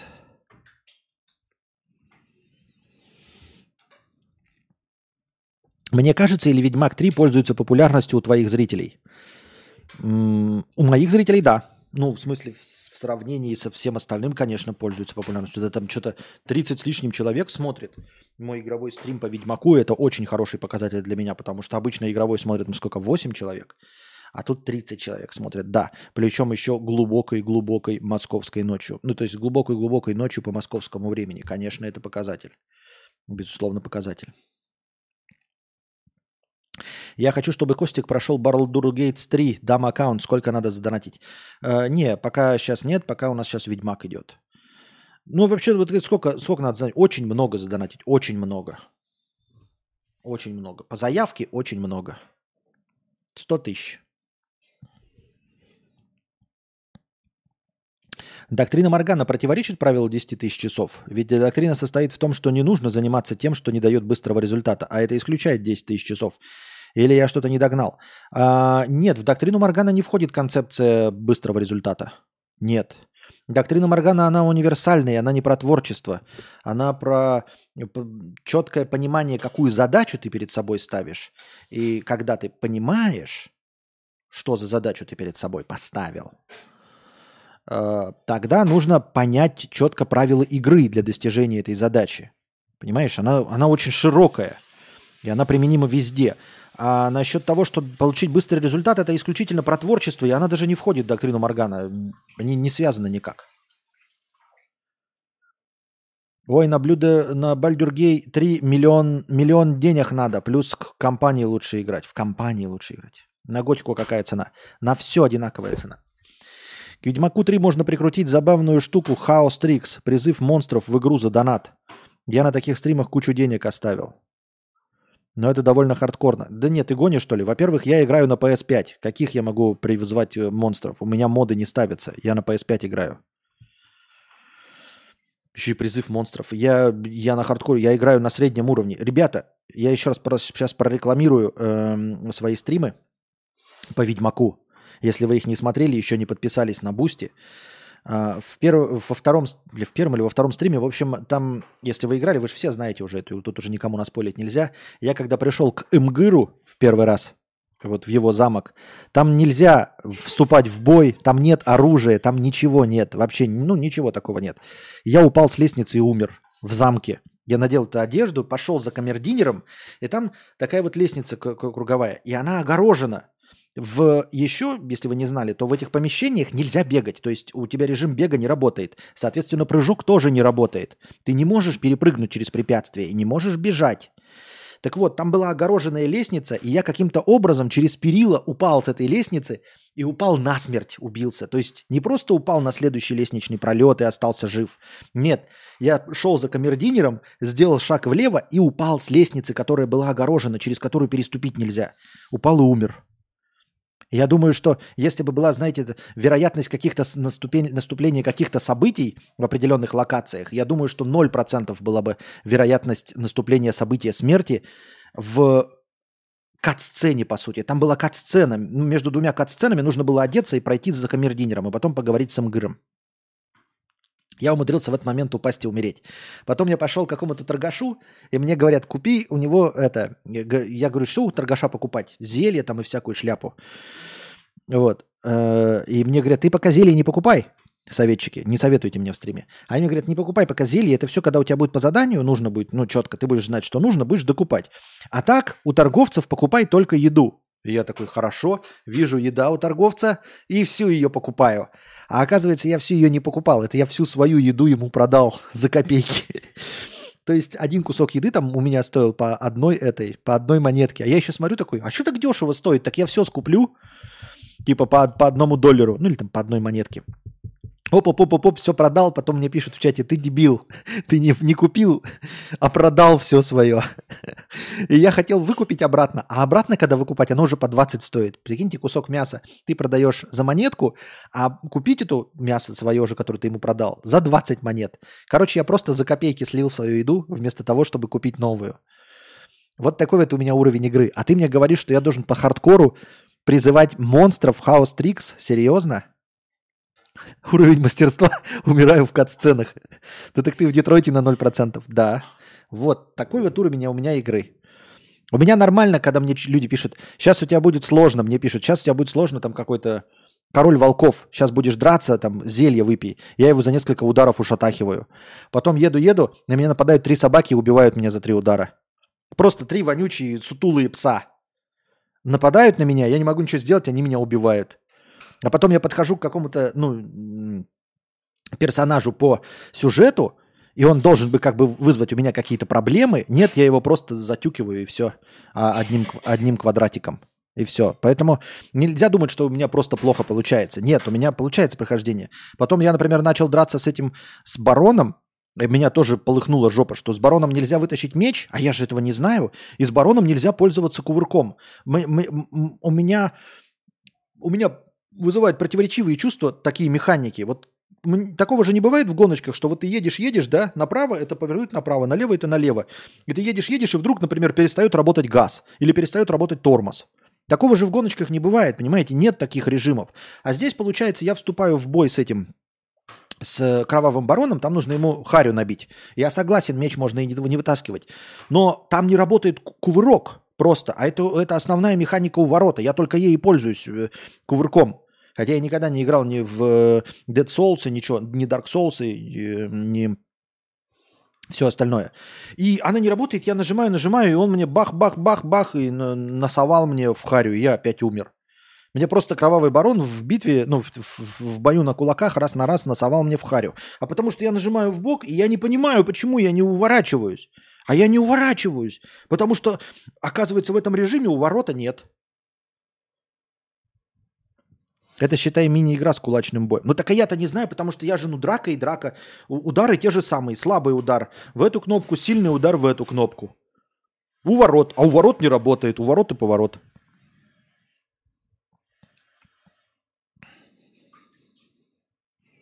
Еще как я в прошлом прохождении купил грамоту для прохода за 100 крон и всерьез рассуждал, не купить ли в этот раз. Так подожди, я же вчера в первый раз это видел. То есть я в прошлый раз, когда играл пять лет назад, я купил эту грамоту, да? Ты помнишь мое предыдущее прохождение? В прошлый раз очень эмоционально сокрушался, что какой-то колхозник обдурил, откуда у него грамоты вообще. Даже нарезка где-то есть. А я настолько, видите, вот честно рассказывает Алекс, что я настолько забыл, что для, для меня была вчера впервые встреча с этим колхозником, который грамоты продавал. А оказывается, я эмоционально уже полыхал пять лет назад, когда пытался пройти эту игру. Вот так я играю. И это я вот поэтому и говорю, что мне нужно с самого начала, и я по абсолютно честно. Алекс, разве я вчера э, что там, э, актерствовал, играл, что я не помню этого колхозника с грамотой? Похоже было, что мне Оскар нужно давать, что я на самом деле помнил, о чем идет речь. Вот так у нас происходит. Топ-5 игр на плоечку. Э, ну, Челопук. Челопук 2. Майлз Моралес. Три части. Нет, ну, наверное, будем считать это одной частью, да? Все, что про Челопука, Челопук 1, Челопук э, Майлз Моралес, Челопук 2. Это безусловно. Это, я бы даже сказал, что Челопук – это игра, э, которая э, покажет вам вообще все прелести плойки и, скажем так, консольного гейминга. Если вы никогда в console gaming не играли, и ну, вот, нам нужно что-то попробовать. Естественно, не нужно начинать с Battlefield, у которого и помощь в прицеливании говнище полное, да. Ну, то есть вы будете испытывать боль. Для того, чтобы понять, зачем вообще console gaming и как это играть исключительно с жопстика, нужно брать, конечно, Челопук. Челопук идеален, он вот прям хорош, он прям во всем хорош, и именно как console gaming перед телевизором, и именно с геймпада. Он показывает все возможности геймпада и как можно получать удовольствие от игры с геймпада, если вы до этого всегда играли в, э, с, ну, с мышки и с клавиатуры. Я так думаю, мне так кажется. Вот. Дальше, ну что, если в, нужно обязательно стрелялку, то, конечно, начинаем с Call of Duty. Call of Duty очень хорошо адаптирован под э, плоечку, то есть под консоль. Э, соответственно, у него прекрасно работают вот все эти помощники прицеливания, АИМы, оставляете их все на, автоматом, э, на автомате, и у вас получается играть. То есть вы не сразу умираете, как чертополохи. Естественно, начинать надо с сюжета, ну или там с простого онлайна, но не в королевские битвы. В королевских битвах их, их можно вообще всегда сосать, как бы не, вы не умели играть. Ну, Гран Туризма, если хотите попробовать, что такое гонки от Sony, специально для плойки. Вот. А так остальное, вот так, чтобы... Наверное, эксклюзивы какие-то надо играть.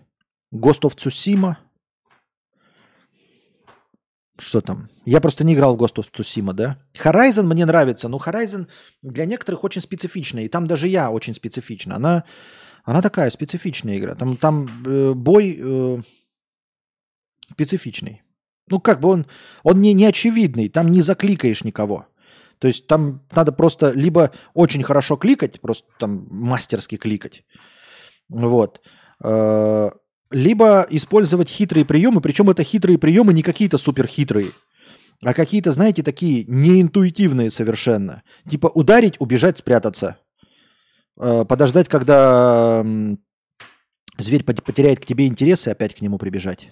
А Helldiver 2 рвет все топы. Но я не покупал, у меня денег нет. Вот и все.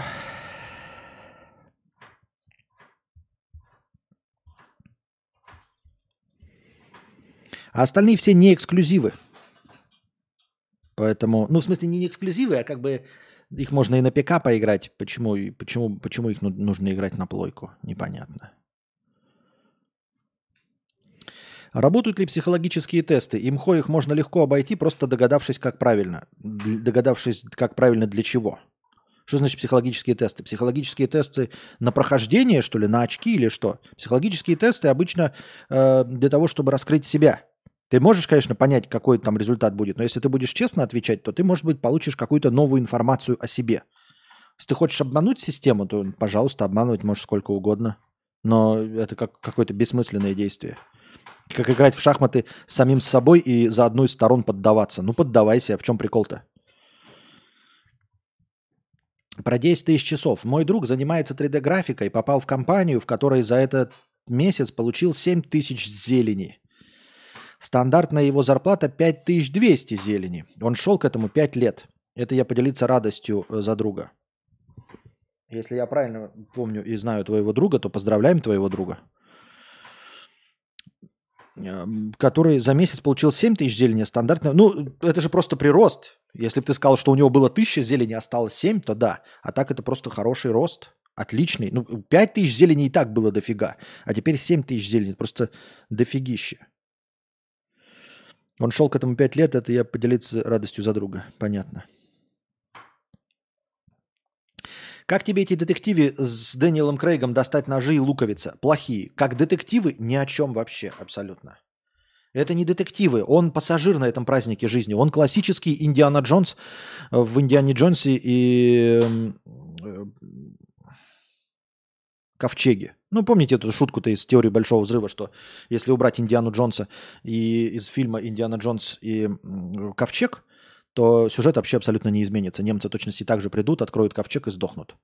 Он ни на что не повлиял. Точности так же герой Дэниела Крейга не в достать ножи, ни в луковице не играет никакой роли. Он пассажир. Все раскрывается без его э, непосредственного участия. Он ничего не расследует. Он доходит до всего примерно за 20 секунд до того, как зритель до этого дойдет. То есть в самой последней сцене, можете посмотреть «Достать ножи», она очень такая показательная. Дэниел Крейг до всего доходит за 20 секунд до того, как мы до всего этого дойдем. Не раньше. Он абсолютный пассажир. То есть все раскрывается без него вообще. Нам все показывают, рассказывают, а он никак не участвует в этом.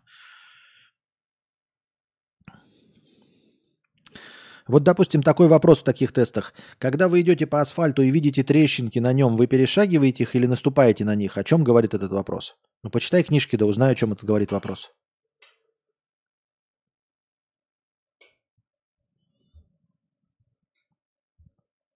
Так.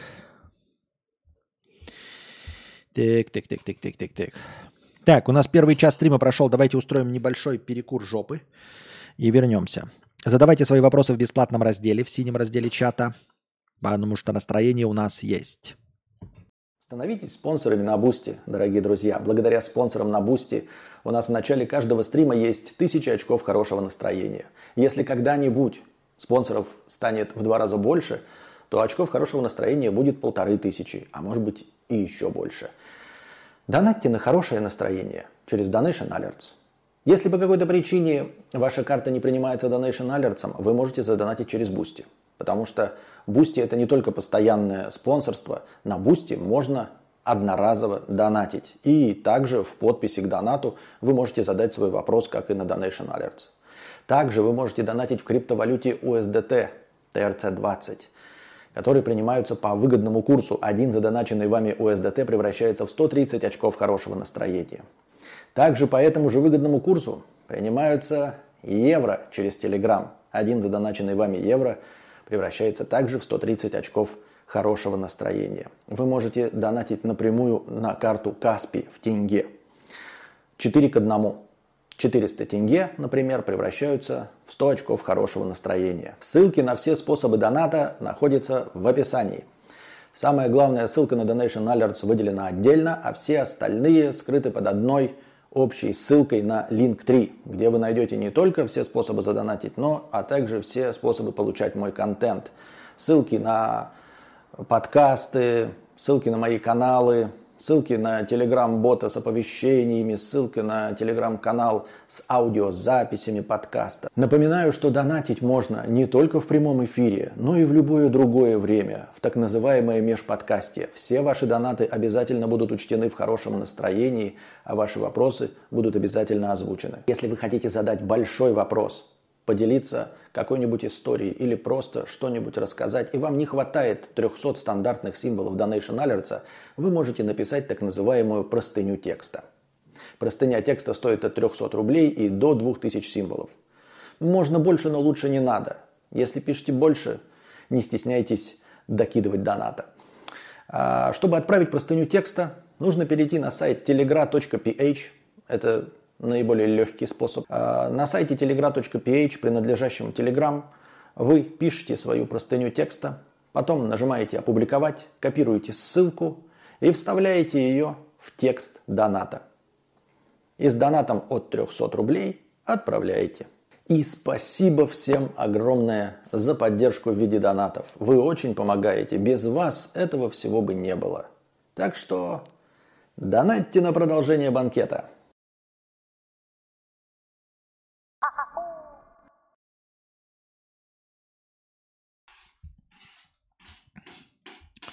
Поехали. Надеюсь, мы вернулись, дорогие друзья, в онлайне. Поставьте плюсик, если мы вернулись. Хоть кто-нибудь. Мармеладный я не пупочек 50 рублей. Излил душу в комментариях. Я как олд... Так, в...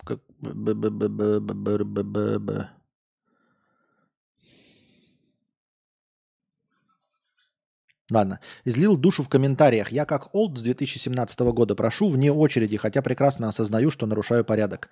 На таблетках хочу баюшки бою. Но один последний раз. Позязя, пожалуйста. Так, что там излил душу в комментариях? Посмотрим. Так, так, так, так. Помните, говорил, что я сильно тревож... тревожно себя чувствовал? По итогу пил двойную дозировку, выправил плюс-минус ситуацию, найдя другую работу, но таблетки посадили сердце, я чувствую колики и чую мне П. Стоит с таблеток слезать? Синдром отмены небольшой, через него надо пройти, но мне сыкотно. Впереди э, судебные заседания, там полевые, я подготовил аргументацию, готов э, победить ответчика. Но также есть тревога за то, что текущую компанию придется ликвидировать, и я снова в найме под клиентом. Снова каждый год новые платформы, новые правила на этих платформах, и я не знаю, что будет в будущем. Я как только хочу создать что-то, я заранее бизнес-план составил, инвестора нашел, все предыдущие ошибки исправил, но пошло все иначе. Почему я снова лошара гребаный? Почему я не могу быть из тех дядей, э, э, почему я не могу быть средней руки предпринимателем? Почему я сейчас должен искать деньги на бухгалтера, закрывать нулевки, убытки и публично открывать? Я в шоке. Поддержите меня. Не обоссывайте меня. Не нужно мне ваших пробок. Я не хочу вашего предпри... Эм, э, Костя, я прекрасно помню порядок. Так, ну, короче, смотри, э, я не понимаю, почему ты к этому так относишься. Я понимаю, что это нервотрепка, безусловно, да. Э, ликвидация там ИП, что там еще, ну, не ИП, а какого там предприятия, что ты делаешь. Я почему вот, например, за это никогда бы и не брался, в том числе, и потому что предпринимателей вообще-то с первого раза их и не существует. Не только с первого, второго, пятого, десятого. Суть в том, что тебе просто какое-то время может ввести в предпринимательстве, может продолжаться это длительное время, можешь заработать денег, и далеко не с первого раза. То есть ты говоришь, почему я не могу быть предпринимателем средней руки? Так э, предпринимателем средней руки не может быть даже ультрабогач. Э, опять-таки, вспоминая опыты вот этих э, разных миллионеров, у них у всегда есть э, в загашнике, в рюкзачке опыт нескольких провальных компаний. То есть то, что они потом разбогатели, совсем не говорит о том, что они не профукали какие-то бизнесы. И здесь э, как раз-таки речь не о том, что не бывает профессионалов в этом деле. Нет. Профессионалом ты можешь быть, но ты об этом еще не знаешь, пока ты не стал миллионером. Пока ты э, одну компанию не раскрутил до миллионов и не продал ее, или там не живешь на ней там 40 лет, да, не разбогател, э, ты никак не можешь узнать, э, предприниматель ли ты средней руки и вообще профессионал ли ты в этом деле. Вообще никак ты узнать этого не можешь. Нет никаких оценок, нет никаких критериев, ничего подобного. Там какой-нибудь Генри Форд тоже то делал, просрал, то делал, просрал, все делал, просрал, пятое дело просрал. И потом на десятый раз вот он сделал э, свой не конвейер, на самом деле говорят, что это не конвейер называется, а по-другому конвейер кто-то другой изобрел. Э, таким образом, э, то, что ты сейчас проиграл, я понимаю, что это слабо тебя успокаивает, но тебе нужно просто продолжать делать, потому что ты уже предприниматель. Все, ты уже зашел на эту, как бы, на эту стезю, как ты говоришь, э, мне приходится закрывать и какое-то время поработать на дядю. Ну, наверное, придется поработать, конечно, какое-то время на дядю, но это не значит, что это шаг назад. Это не значит, что ты эм, останешься работать на дядю. Дело в том, что просрать бизнес, опуститься на дно и работать на дядю – это возможно, к сожалению, необходимый шаг. То есть это просто шаг в жизни предпринимателя. Понимаешь, о чем я? Это не шаг назад, это все еще шаг вперед. И это и делает тебя в будущем предпринимателем. Точнее, ты уже предприниматель, то есть все делает тебя лучше. Вполне возможно, что следующий бизнес ты доведешь до каких-нибудь там э, широт, но через три года опять совершится какой-нибудь черный лебедь. Э, все национализируется, примется доктрина коммунизма, и ты опять все профукаешь. И потом опять начнешь все сначала. То есть э, все профукать и вернуться к, к нулевой позиции э, работы на дядю – это часть жизни предпринимателя. Ты уже им стал. Не предприниматель средней руки – это я, который никогда не брался. А ты уже брался, ты уже работал, ты уже делаешь, ты уже все знаешь. Понимаешь? То есть это как бы движение автомобиля. Вот ты сел в автомобиль и поехал. Я не сел в автомобиль и не поехал. А ты сел в автомобиль и поехал. И вот ты едешь, и в какой-то момент у тебя кончится бензин. В какой-то момент у тебя лопнет шина. Она у меня не лопнет, потому что у меня нет автомобиля. И я никогда на автомобиле не ехал. Я иду пешком. У меня шина не лопнет. Но я никогда и не победю в гонке, я никогда не доберусь до какой-то точки в 8 тысячах километрах. А ты доберешься, рано или поздно до 8 тысяч километров ты доберешься, потому что едешь на автомобиле. Но лопнувшая шина, сгоревший двигатель, полностью переставшая работать машина – это часть того, что ты поехал на машине. Ущелкиваешь э, метафору. Это часть того, что ты поехал на машине. Машина должна но она не должна, как это, она будет ломаться, потому что она машина, она обязательно будет ломаться. Поэтому, когда у тебя лопнуло колесо и машина вообще не едет, вот она у тебя сейчас вообще не едет, а я иду пешком. Я от тебя сильно отстал, но иду пешком.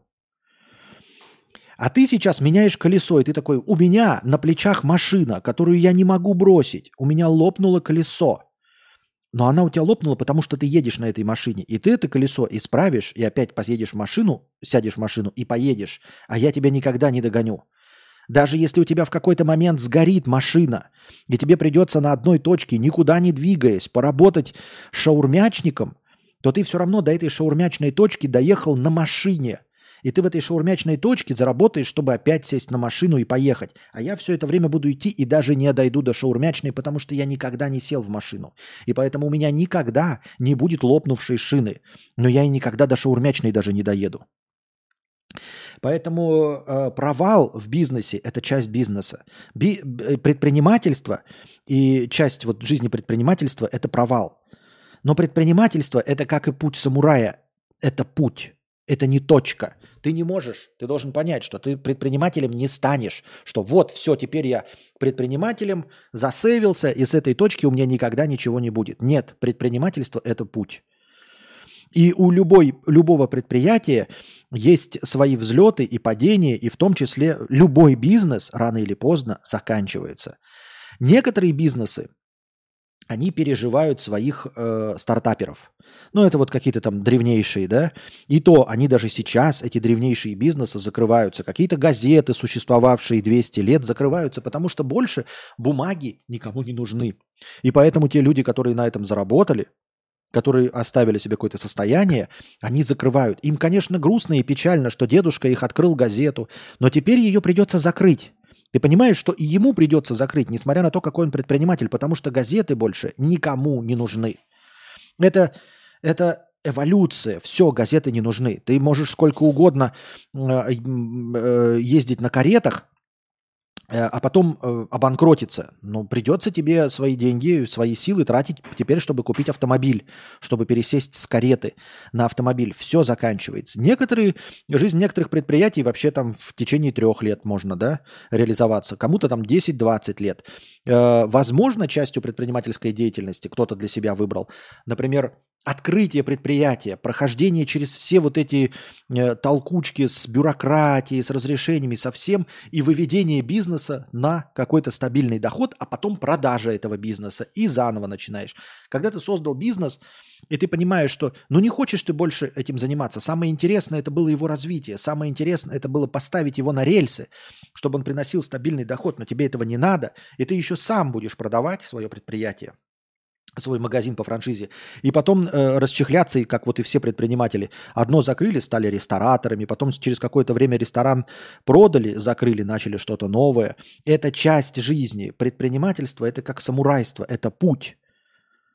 Поэтому, да, ты проиграл сейчас и проиграешь еще, потому что ты уже предприниматель потому что это уже часть твоей жизни. Поэтому тебе нужно просто научиться с этим мириться, и все. То есть переживать, это предприятие, да, оно закончилось, придется начинать новое. Насчет того, что сердечко пошаливает вместе с э, этими, то, наверное, надо с сердечком поработать, а не с антидепрессантами. То есть повышать дозу я бы, конечно, без э, рецепта врача не стал, но, наверное, ты с рецептом врача стал повышать дозу.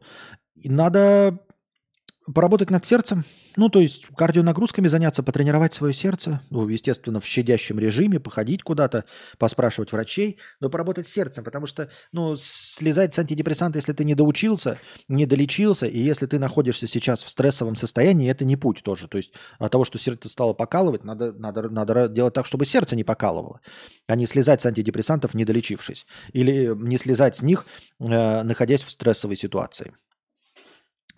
Поэтому работай над сердцем. И все. Ну и суд. Опять-таки, что суд? Но ну, ты, если это просто предпринимательство, ты можешь его проиграть, закроешься, обанкротишься и все. И начнешь все сначала.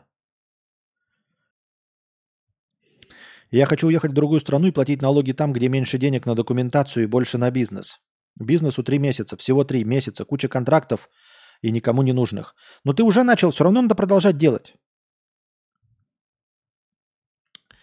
Просто продолжать делать. Надо научиться не принимать близко к сердцу, пишет Саймон. Да. Это, конечно, это все звучит легко. Не принимай близко к сердцу. Конечно, ты принимаешь это близко к сердцу. Мы не можем понять опыт другого человека. Мы просто тебе говорим, что так должно быть, потому что если бы все принимали близко к сердцу развал э, предприятия, то у нас были бы одни только сердечники, а предприятий бы вообще не было, и бизнеса бы не существовало, и жили бы мы все, не знаю где, но точно не при капитализме.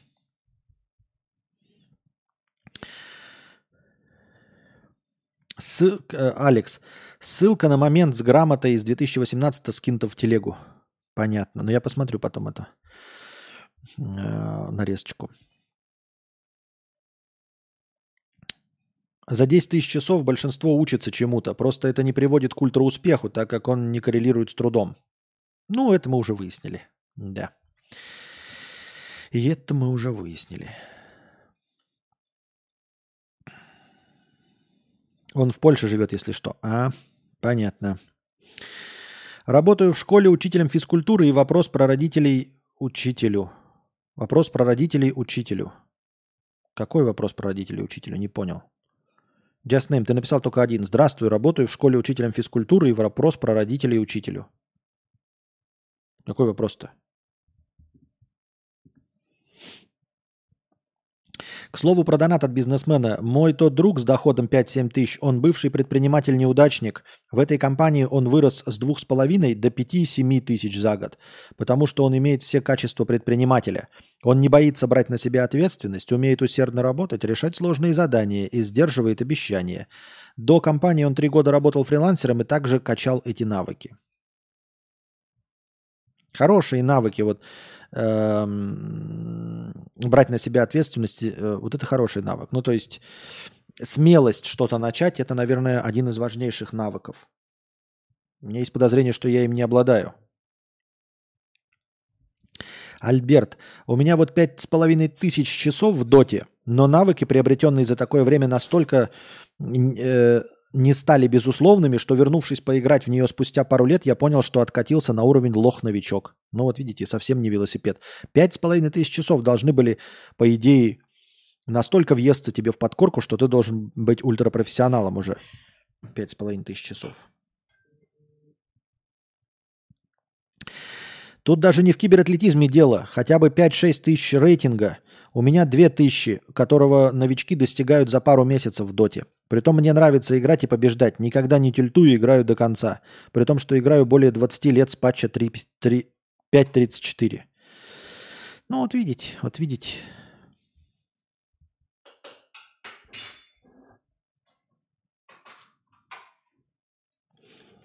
Константин недавно захотел шорты домашние.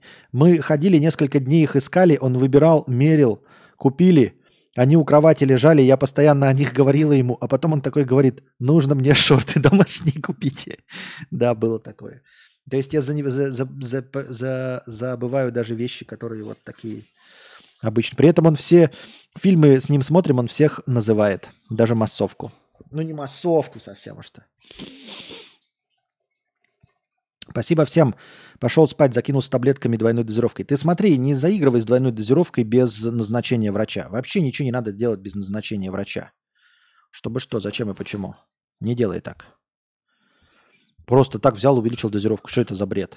Просто так можно уменьшать дозировку. Да и то тоже, что это я сказал. Не уверен, что можно. Может и нельзя. Может и нельзя. Вокалист американской хардкор-группы Лорона несколько месяцев подсыпал басисту женские гормоны, чтобы увести его девушку. Вот это я понимаю отношение творческих людей. Да.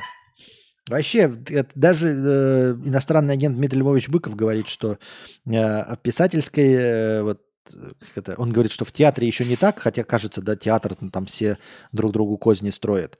Ну, и как в балете все фильмы видели, как там ломают друг другу ноги, э, какие-то иглы в пуанты подсовывают. А он говорит, что одна из самых токсичных тусовок – это писательская тусовка, потому что, потому что там, знаете, там нет такой очевидной реализации вообще в целом, даже если ты написал успешную книгу, ты все равно как бы не навсегда писатель. Нужно надо как-то подтверждать э, э, свое мастерство. Нужно вот классиком быть. А классиком ты не можешь быть, пока ты жив. Поэтому вы всегда в подвешенном состоянии, поэтому всегда какие-то козни друг другу корчите. Вот э, э, Поэтому нет ничего удивительного вот в этих старых байках, э, как Достоевский ненавидел Тургенева, Тургенев Достоевского. Вот сейчас они классики, да, безусловные, мировые знаменитости, э, на мировом уровне все их книжки читают и знают. Но, тем не менее, когда они жили, вот они друг другу говна подбрасывали, рассказывали друг о друге нелицеприятности, вот, в целом в грош друг друга не ставили и по возможности старались друг друга уколоть в средствах массовой информации. А это ведь величайшие люди, да? И это только такой пример, который я всходу помню. А так уж говорить о каких-нибудь там поэтах Серебряного века, ой, там вообще был просто э, гадюшник и змеи, и жабы вместе все э, трахаются под псилоцибином. Так что в творчестве оно такое. Но просто чтобы увести девушку, подсыпать басисту. Так уволь басиста, ну. Об этом общественности рассказали остальные члены музыкального коллектива. Они заявили, что их вокалист давно испытывал нежные чувства к чужой невесте. Способ отбить девушку музыкант выбрал интересный. На протяжении пяти месяцев он подсыпал эстроген в предтренировочные добавки своего коллеги. Пострадавший музыкант заявил, что потратил тысячи долларов на анализы, чтобы узнать, что происходит с его организмом. Истину ему открыл сам вокалист, будучи сильно пьяным. Его, к слову, после такого поступка выкинули из группы. Выкинули из группы? Вообще-то это подсудное дело. В смысле выкинули из группы? Посадить вообще-то за такое надо. Это фактически медленное отравление же. Как это подсыпать медицинские препараты? Это же вообще как-то уму непостижимо. Ну и тоже дурачок. Вот мне всегда э, в фильмах... Ну, вот видите реальность, да? А какие можно предъявлять претензии к фильму? Хотя первый же вопрос, который напрашивается.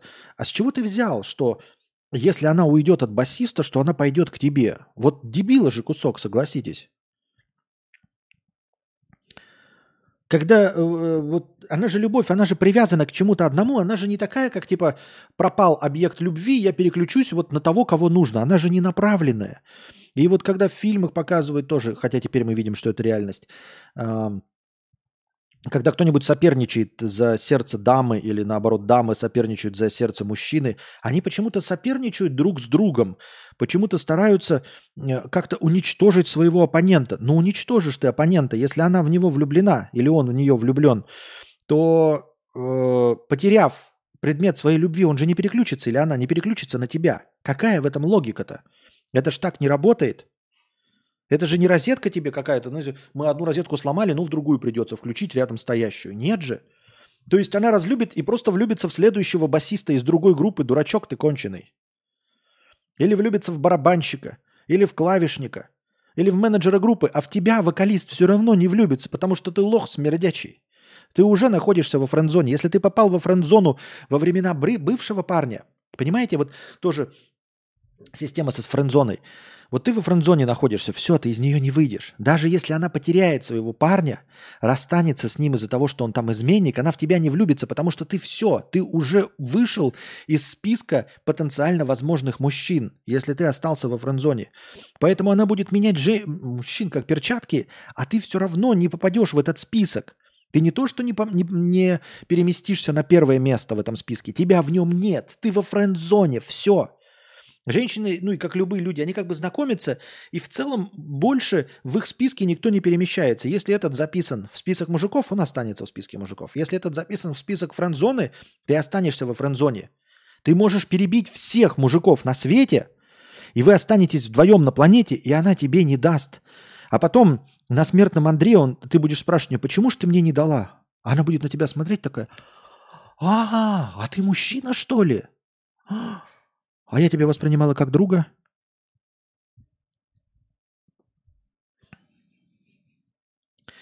Можно говном кидаться о том, кто больше книг культовых написал или по чьей книге фильм сняли, а фильм хороший или нет, тоже повод пробросаться говном. Да там бесконечное э, количество способов бросаться говном.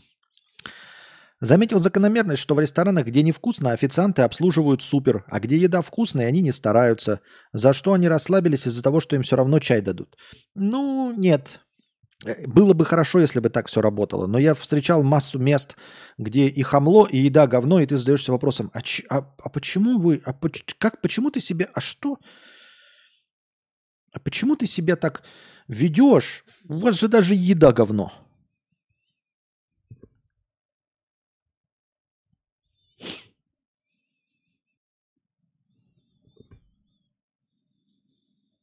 Ты на трибуне зрителей, а не запасных игроков. Да? Да.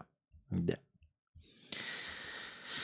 Ходит дурачок по лесу, ищет дурачок глупее себя. Идет смерть по улице, несет блины на блюдце, Кому вынется, тому избудется, тронет за плен... Николай Есинский. Миллионер, программолог сеньор пишет в своей бензоколонке. Есть ли у жизнь у программистов 50+.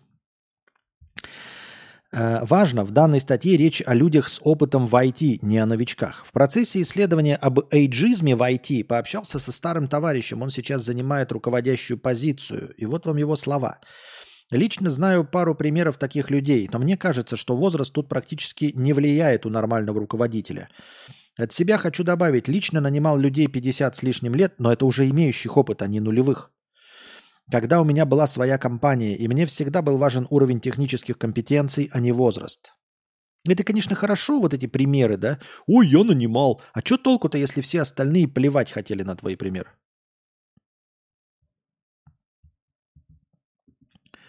Мало ли, что ты знаешь одного человека, который э, не подвержен эйджизму. Что толку-то от этого? Если мы же не к одному одному устраиваемся на работу, ко всем остальным, а всех остальных там 22-летний молодяк на, на стартапе сидит.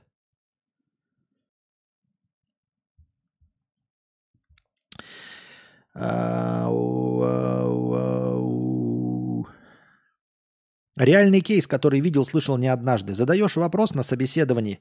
Человек начинает медленно мычать что-то, и на фоне звук нажимаемых на клавиатуре кнопок. Особенно здорово это звучит, когда клавиатура механическая. Ну ладно, это уже байки про дурачков. Если уж действительно на собеседовании по зуму дурачок не может отключить звук клавиатуры или поставить микрофон, который не берет звук клавиатуры, но это же дурак. Это же тот уровень, который ты вообще не возьмешь на работу даже секретаршей. Подобное поведение миллион пятьсот баллов на собесе. Коллеги, не надо так. Не знаете, так и скажите. Но это совсем дурак. Это же вот просто байки про дурачков. Про вранье в резюме. Сейчас многие беспокоятся по поводу вранья в резюме. И тут есть три позиции. Те, кто врет, те, кто работает э, с их кодовой базой и компании, в которые эти люди попали. Я сейчас не собираюсь давать оценку этому подвоху, подходу, лишь напишу пару всем известных фактов. Факт номер один. Коллеги из Индии делают это уже более 10 лет. Это из того, что лично увидел. У них это поставлено на конвейер. Способов, как обмануть, убедить интервьюера, масса. Второй факт. Качество кода коллег из Индии, притча во языцах. И вот он говорит, качество кода коллег из Индии, притча во языцах. Какая притча? Вот я не знаю. Хороший код у них у индусов или плохой? Если они так постоянно живут, значит, наверное, хороший код.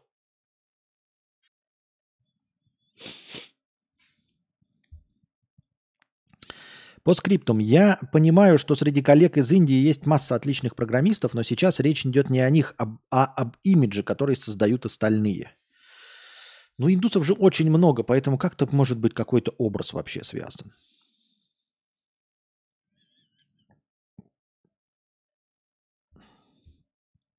Аноним 250 рублей. Доброй ночи, кадавряне. Собрал полный комплект. Умерла мама, умерла бабушка, уехал брат с женой от этого мрака. Разрушены десятилетние отношения с мужем из-за того, что возник физический тройничок с нашим другом, а потом годичные отношения с нашей подругой. Конец, короче. Сижу одна, нет ничего больше. Ну, значит, нужно начинать все заново? И больше не покупаться на вот эти «Ой, давайте тройничок, все будет хорошо». Теперь ты знаешь, что ничего хорошо не будет. Те, кто... Не, э, не значит, что не может быть хорошо. Может быть хорошо, но тех, кто хорошо, у них все хорошо. Они не парятся, и ты не в их числе. Очевидно, что ты не в числе тех, э, которые после тройничка все будет хорошо. Вот. Получен урон. Да? Сочувствуем тебе э, по поводу потери матери и бабушки. Брат твой уехал с женой от этого мрака. Ну, будем надеяться, что у него все хорошо. Жив, здоров. А насчет твоих э, отношений с, мужиком, с мужем и вот с этими тройничками туда-сюда обратно, ну, разрушены отношения. Надо заканчивать, надо э, обнуляться, перезапускать, начинать с нуля. Э, и и не повторять предыдущих ошибок. Понятно теперь, что с тобой это не работает. Поэтому жить в обычных моногамных отношениях в будущем и искать себе обычного моногамного человека, который не будет ничего такого предлагать.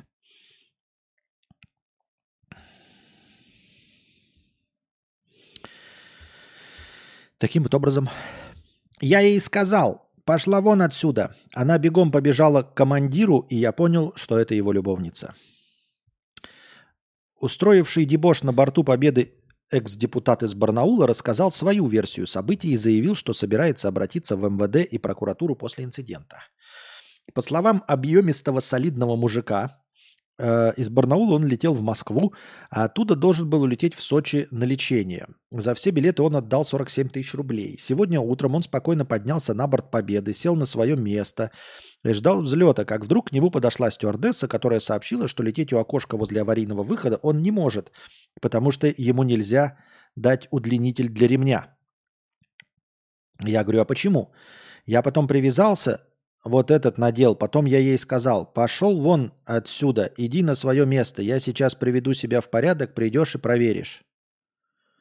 После этого бортпроводница убежала к командиру корабля, почему-то бывший депутат решил, что она его любовница, доложила ему о нештатной ситуации, и спустя некоторое время на борт поднялись полицейские, которые вывели мужчину. Э, через несколько часов э, он смог улететь в Москву, вновь заплатив 47 тысяч. Летел он, по его словам, на том же месте, но уже авиакомпанией другой. И никаких проблем не было. Будет жаловаться в МВД и на прокуратуру. Ой, какой-то какой душный чувак Э, нахамил стюардессе, его сцедили с самолета. Ну, сцедили и сцедили, правильно, нечего. Если ты еще до полета, еще до того, как набух, набухарезился, уже стал хамить стюардессе, да зачем ты нужен? Еще выпьешь, откуда-нибудь достанешь. Если ты уже хамло, нафиг ты нужен на этом рейсе? Иди в сраку, конченый. Ну вот еще потратил 47 тысяч рублей, молодец. Э, дальше спорь со стюардессами, дурачок. Больше, больше денег будешь тратить. У индусов плохой код, но очень много людей. Их не могут не брать, так как законы США не могут депортировать. Понятно. В смысле, мне не ясна э, рыночная ситуация э, в IT-отрасли с индусами. Мне казалось, что если индусов много, то их просто статистически, как и плохих, так и хороших должно быть много.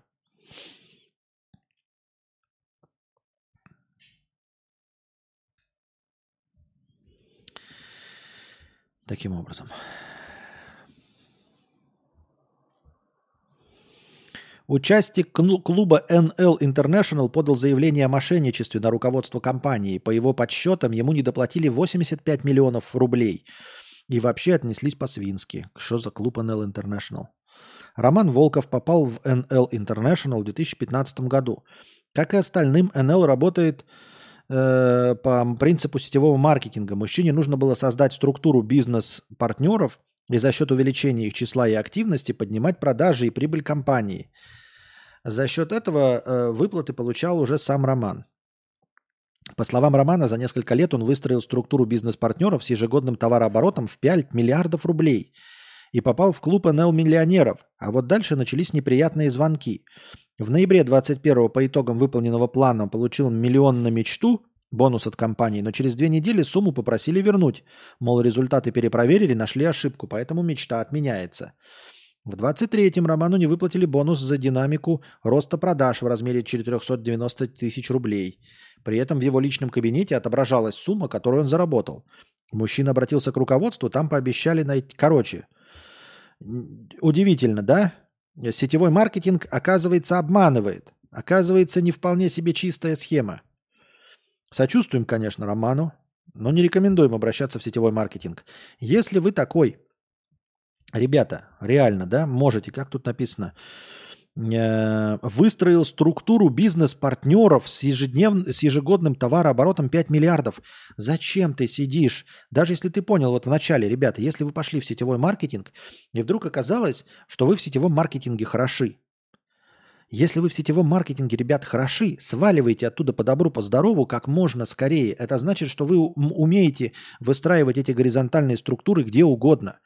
Если вы выстроили в такой э, спорно-легальной, спорно-добросовестной стре- э, системе э, структуру бизнес-партнеров с ежегодным товарооборотом в 5 миллиардов, я думаю, что вы можете конкурировать с кем угодно, когда угодно, на какой угодно площадке. Просто открывай свою Wildberries точку, и ты там всего добьешься. Ну серьезно, если ты сумел если вы в сетевом маркетинге у вас удается там объединить каких-то там 10 людей под что-то, так возьмите, просто пойдите в бизнес. И если вы уговорили 10 человек стать под вами, то вы найдете 10, ну если не 10, то 3 инвестора каких-нибудь, бизнес-партнеров, еще что-то. Витек 100 рублей. Расскажи, как стартовал свой канал. Я тоже хочу. Легко, Витек.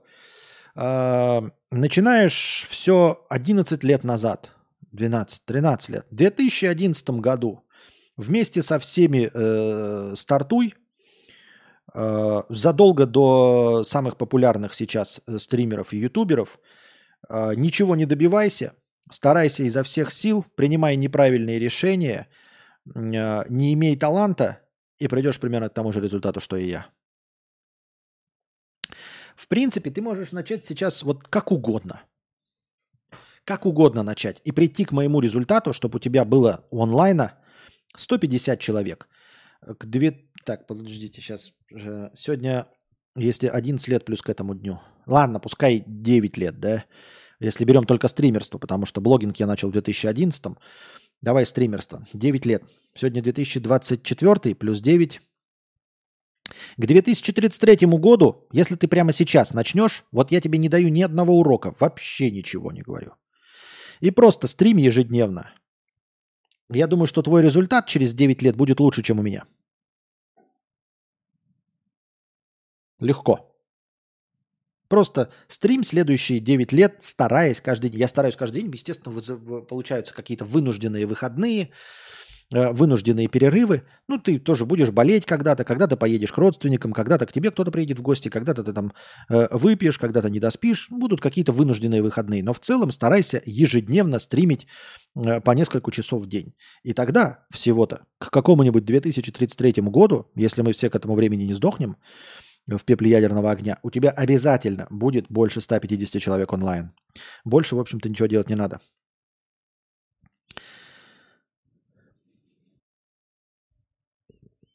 Чего? Да, я поняла, что не в мечтателях оказалось. Не соглашайтесь, если не уверены. А, ну это, видимо, в, про тройнички. Тройничок. Смотрел вписку с актерами из слова пацана? Нет, не смотрел и, скорее всего, смотреть не буду. Но если вы задонатите на реакцию на мою, то мы можем э, провернуть э, смотр вписки где-нибудь э, на Твиче. Но это если вы задонатите там пятифонд какой-нибудь или 10 тысяч рублей. Нет, 5 тысяч мало. 10 тысяч рублей за такое. А, и дело не в том, что актеры со слова пацана, а дело в вписке. Это унылейшее шоу на свете. Это максимальное, э, извините меня. А если кто-то задонатит прям много, то, может быть, и я тоже поучаствую. Ну, вдруг. Mm. Если еще будешь говорить в микрофон, то будет вообще хорошо. Так вот, Потому что вписка это одно из самых унылых шоу. Вот я, я вообще не представляю. Мне казалось, когда я, помните, делал интервью, которое так и не показал с Юрой и с Дружей, и потом их удалил. А, и я такой думал, ну никто из нас не иностранный агент Юрий Дудь, да, никто не может. Смотришь, никто не дотягивает прям. Но потом посмотрел, потом оказалось, что кто-то уже там с горем пополам дотягивает, да.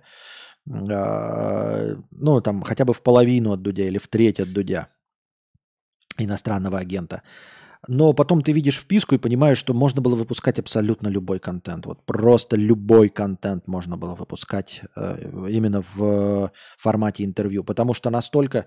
Не обижайтесь, дорогие друзья, если вам кто-то выш... вышлет эту э, нарезку или в чем-то. Меня нет никаких к вам личных претензий, занимайтесь своим делом, все прекрасно. Просто я лично как зритель никогда смотреть это не буду, потому что это самые бездарные, скучные интервью, которые могут быть как я уже неоднократно сравнивал, это как на местечковых радиостанциях, когда приезжает какая-то звезда, рок-звезда или там стендапер какой-нибудь молодежный э, в какой-нибудь маленький небольшой город. И в этом маленьком небольшом городе есть государственные радиостанции, которые выпускают там какую-то передачу. И вот их приглашают, а там сидит 68-летний э, мужчина, которому вообще не всралось знать, кто такие эти стендаперы и все остальное. И вот он задает вопросы формата – Эм, здравствуйте, дорогие слушатели. Эм, это вот вопросы уровня шоу вписка. То есть никаких интересных вопросов нет. Это просто, знаете, как будто бы отрицательный отбор. Просто как будто человек такой сидел, э, и ему сказали, тебе нужно, вот тебе список вопросов, вообще все, которые возможны к этому гостю. Э, выбери вопросы для шоу вписка. А он очень ненавидит шоу вписка, судя по всему. Ну, прям вот до глубины души ненавидит. И он прямо выбирает, знаете, при помощи чата GPT самые душные, самые обоссанные, самые неинтересные вопросы. И потом, значит, вот это радиостанция, 68-летний ведущий, он такой, «Э, здравствуйте, дорогие наши полуночники. У нас в гостях э, известный среди э, молодежи юморист, э, артист эстрады, или как их сейчас называют, э, стен, стендапер э, Руслан Сабуров. Нурлан. Нурслан, Сам, Нурслан Самбуров. Нурлан Сабуров. Нурслан Са, Су, Саб... А расскажите, э, Рус- Нурлан, Нурлан, э, а как вас по отчеству? Ну ладно, Нурлан. Расскажите, Нурлан, а вот вы из Казахстана, да? Э, не, ну, да. А столица у вас э, в Казахстане э, Астана? Ну, ну да. М, Как интересно. А вот э, я тут прочитал вот это вот э, стендап. А вы им давно занимаетесь? Ну, мы уже лет 10, 13. Долго-долго, да. Мгм. А Вы чай любите, да? Да, ну, могу попить, конечно, но... Ну, ну, ну, люблю, да. М. Напоминаю, у нас в гостях известный эстрадный артист, пародист. а, я не пародист. Вот, э, видите, какая молодежь? Ух, сразу я сказал пародист, а он нет. Вот какие, видите, сейчас молодежь какая стала, такая сама себе на уме. М, Никакого спуску не даст. Вот они такие эти э, стендаперы. А сейчас у нас рекламная пауза. Проходит рекламная пауза. Ам, Итак, Нурсултан. Нурлан. Рус- Нурсул... А, понятно. А, Какие у вас творческие планы? М? Наверное, хотите, чтобы э, вас знали миллионы, да? Ну, Меня и так уже знают миллионы. Ну, я бы не сказал, что вас знают миллионы. Вот я, например, у своей жены вчера спросил, она не знает, кто вы. Да и я, честно говоря, грешок за мной есть, тоже не знаю, кто вы. Ну, что я могу сказать? Вы, ну, вы не... Может быть, вы ну, не молодежь, вы в Ютубе что-нибудь смотрите. Ютуб! Ютуб это я знаю, я смотрю Ютуб. Постоянно смотрю там вот этих передачи вот, Соловьева, вот, Дмитрий Гоблин есть еще вот такой тоже. Вот, смотрю, я в интернете э, свой. Меня там знают в интернете. Ну, вообще-то канал Соловьева забанили уже как, года как два, наверное. Ну, вам, конечно, виднее, вы молодежь, все знаете теперь. Мы, конечно, все старые и глупые. Ну, примерно вот такой уровень, уровень вопросов вот во вписке. Просто, то есть максимально неподготовленные, максимально ничего не понимая, максимально душные вопросы. И ведущие выглядят так, как будто бы вот, ну, как я, если бы я встретил известного человека.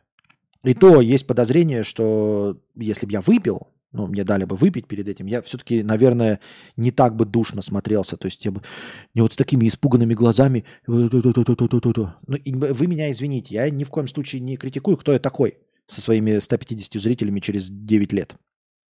Вот, я просто к тому, что добровольно, извините меня, я смотреть не хочу это.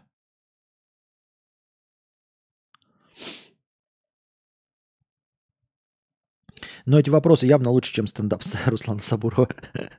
Самбурова. Витек 100 рублей. Понял, Костян, не унывай. 10 лет меня устраивает. Дай подробности, где берутся первые 10-20 зрителей. Когда их уже 20 плюс, это уже легче. А то по ощущениям, что делаешь какой-то кринж, которого не по себе. А первые 10-20 набираются вирусным контентом обязательно. Нужно сделать что-то вирусное, чтобы это залетело. И чтобы пришли первые 10-20. Сейчас э, в твоих силах вирусный контент создать в ТикТоке, в Рилсах. Ну, не в Рилс, Рилс, Рилс на последнем месте. ТикТок и Шорцы. Вот в нем нужно создать, э, в них, в этих, на этих площадках нужно создать какой-то вирусный контент, который должен залететь на несколько тысяч, желательно сотен тысяч зрителей, чтобы о тебе кто-то увидел, и из этих сотен тысяч зрителей 10-20 захотели бы посмотреть на тебя в прямом эфире. Только так. Честно говоря, я через этот э, прошел путь, только тогда еще всего этого не было, поэтому мой вирусный контент – это стихотворение «Очень холодно» э, поэта Орлуши. Вот. Потом еще были парочку э, в моей карьере э, не то чтобы вирусных, но э, кое-где промелькнувших ролика это читать, думать и там работа последний подкаст. Но в целом, конечно, это стишок очень холодно. Э, без этого никак. Никто тебя не увидит, никто тебя не заметит. Нужно, чтобы первые 10-20 набежали благодаря вирусности. Я не говорю, что они дебичи. Нет, я не знаю, какие они. Может, они приятственные люди. Я ни в коем случае не хотел их обидеть и оскорбить, но просто они занимаются, ну, мне кажется, просто не своим делом. И дело в том, что они занимаются этим долго. Можно было бы простить, знаете, там, первый блин комом. Но они же уже года, два, три, четыре, может быть, да, занимаются этим.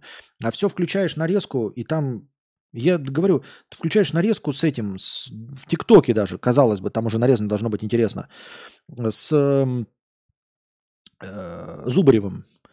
И там только вот если совсем уж прям никак нельзя понять, на что Зубарев отвечает, тогда показывают ведущего и быстро вот нарезка, что он спрашивает.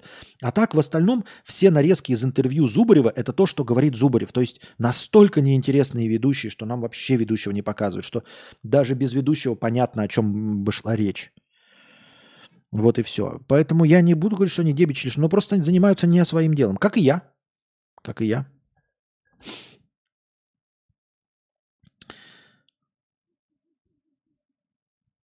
Так просмотры же собирают, вот и занимаются. Вот я и говорю, вот я и говорю, что это в принципе не нужно. Но я же отвечаю за себя. Мне говорят, смотрел ли я? Я говорю, что я не смотрел и смотреть не буду. Только за большой донат. Потому что мне это не особо интересно.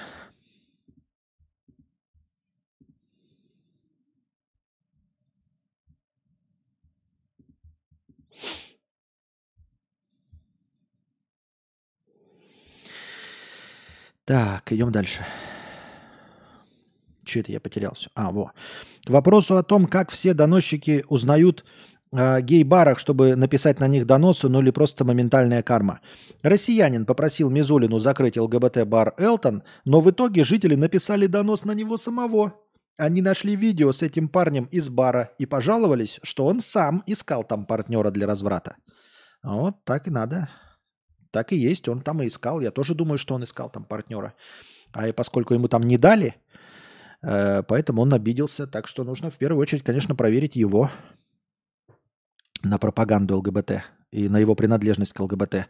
Ну, естественно, нужно сообщить в его место работы, где он там место учебы, что он был в этом баре ЛГБТ, иначе как бы он о нем узнал вообще. Вот я, например, не знаю никаких э, гей-баров в Белгороде. Ни одного не знаю. В Челябинске не осталось стриптизеров на 8 марта. Всех танцоров разобрали, хотя цена за короткие выступления от 14 тысяч рублей. Самый большой спрос у челябинок на ковбоя и полицейского. Женщины. Все мужчины думают только о сексе. Тем временем женщины скупили всех стриптизеров. Да-да-да-да-да-да-да. А это уже не подходит под голую вечеринку? И можно стриптизеров, да, это заказывать в предприятие? Или куда бы то ни было? Алекс пишет, автор доната, где найти первые 20 подписчиков, может купить у меня гра- грамотку, там подробные инструкции. Покупаю у этого колхозника, у него по-любому есть грамотка.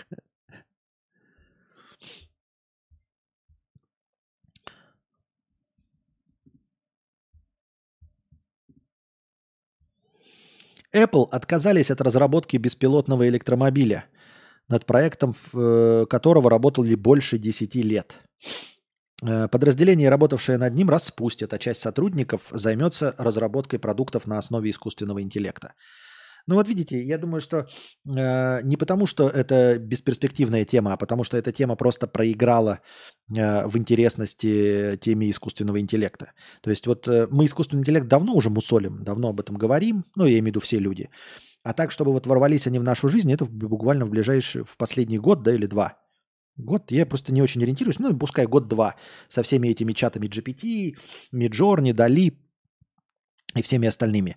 Они ворвались только сейчас. А дети занимаются им уже 10 лет. Они просто переключились на другую, более перспективную тему. Вот и все. Здесь дело не в том, что электромобиль был насколько-то плох. Но это, естественно, наверное, сложные, большие исследования. Они хотели, наверное, а, на скудном каком-то пустом рынке, пока э, ничего особенно интересного нет, они, наверное, решили посоревноваться с Теслой э, и просто ворваться, наверное, в один из перспективных рынков электромобилей вместе с автопилотами. А потом вдруг появилась два года назад опять э, из мертвых восстал чат GPT. Все стали об этом говорить, и они думают, ну зачем нам сосредотачиваться на чем-то тяжелом, железном, ну, надо же с железом работать, правильно? То есть собирать что-то, какой-то производственный процесс, потом это все программировать с нуля. Да и кому это по большей части интересно, если всех сейчас волнуют нейросети. И они переключились. Об этом Apple заявила двум тысячам сотрудникам, участвовавшим в проекте по разработке беспилотного электромобиля под кодовым названием «Титан». Два руководителя, опять Титан и опять потонул, понятно. Два руководителя компании, ответственные за подразделение СПГ, Special Projects Group, которая отвечала за создание электрокара, объявили, что часть сотрудников переведут в подразделение по искусственному интеллекту. Так, некоторых сотрудников сократят. По словам источников, решение приняли в последние несколько недель. В январе 24-го Bloomberg сообщал, что проект «Титан» продолжает буксовать, а Apple решила перенести выпуск электромобиля минимум на 28 год и снизить уровень автономности в нем. Apple предполагала, что стоимость автомобиля составит 100 тысяч долларов, но руководство компании сомневалось, что эта сумма сможет принести достаточную прибыль. К тому же его беспокоили траты в сотни миллионов долларов на проект, который может никогда не увидеть свет. Ну, все понятно. Все понятно. Вот можно и в стабильной большой компании потерять работу. Просто потому что изменились условия. Хотя у тебя была, казалось бы, э, перспективное направление. Автопилотирование, электромобилей.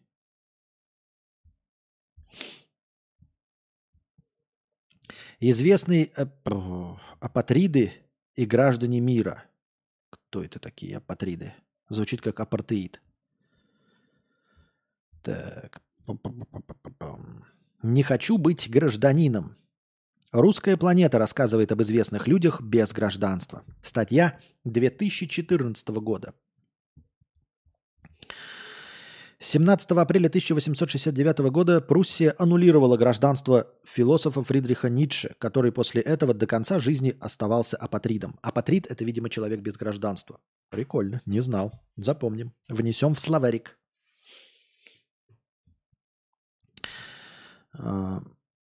Немецкий философ Фридрих Ницше родился в 1844 году, когда единой страны Германии еще не существовало, а был союз германских государств, в который входило королевство Пруссия.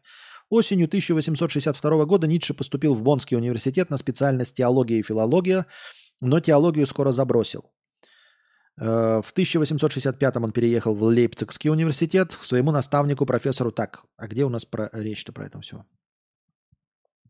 13 февраля 1869 года Басельская университетская комиссия по рекомендации Ричли утвердила его подопечного в должности экстраординарного профессора классической филологии старейшего университета Швейцарии и преподавателя греческого языка в старших классах педагогиума.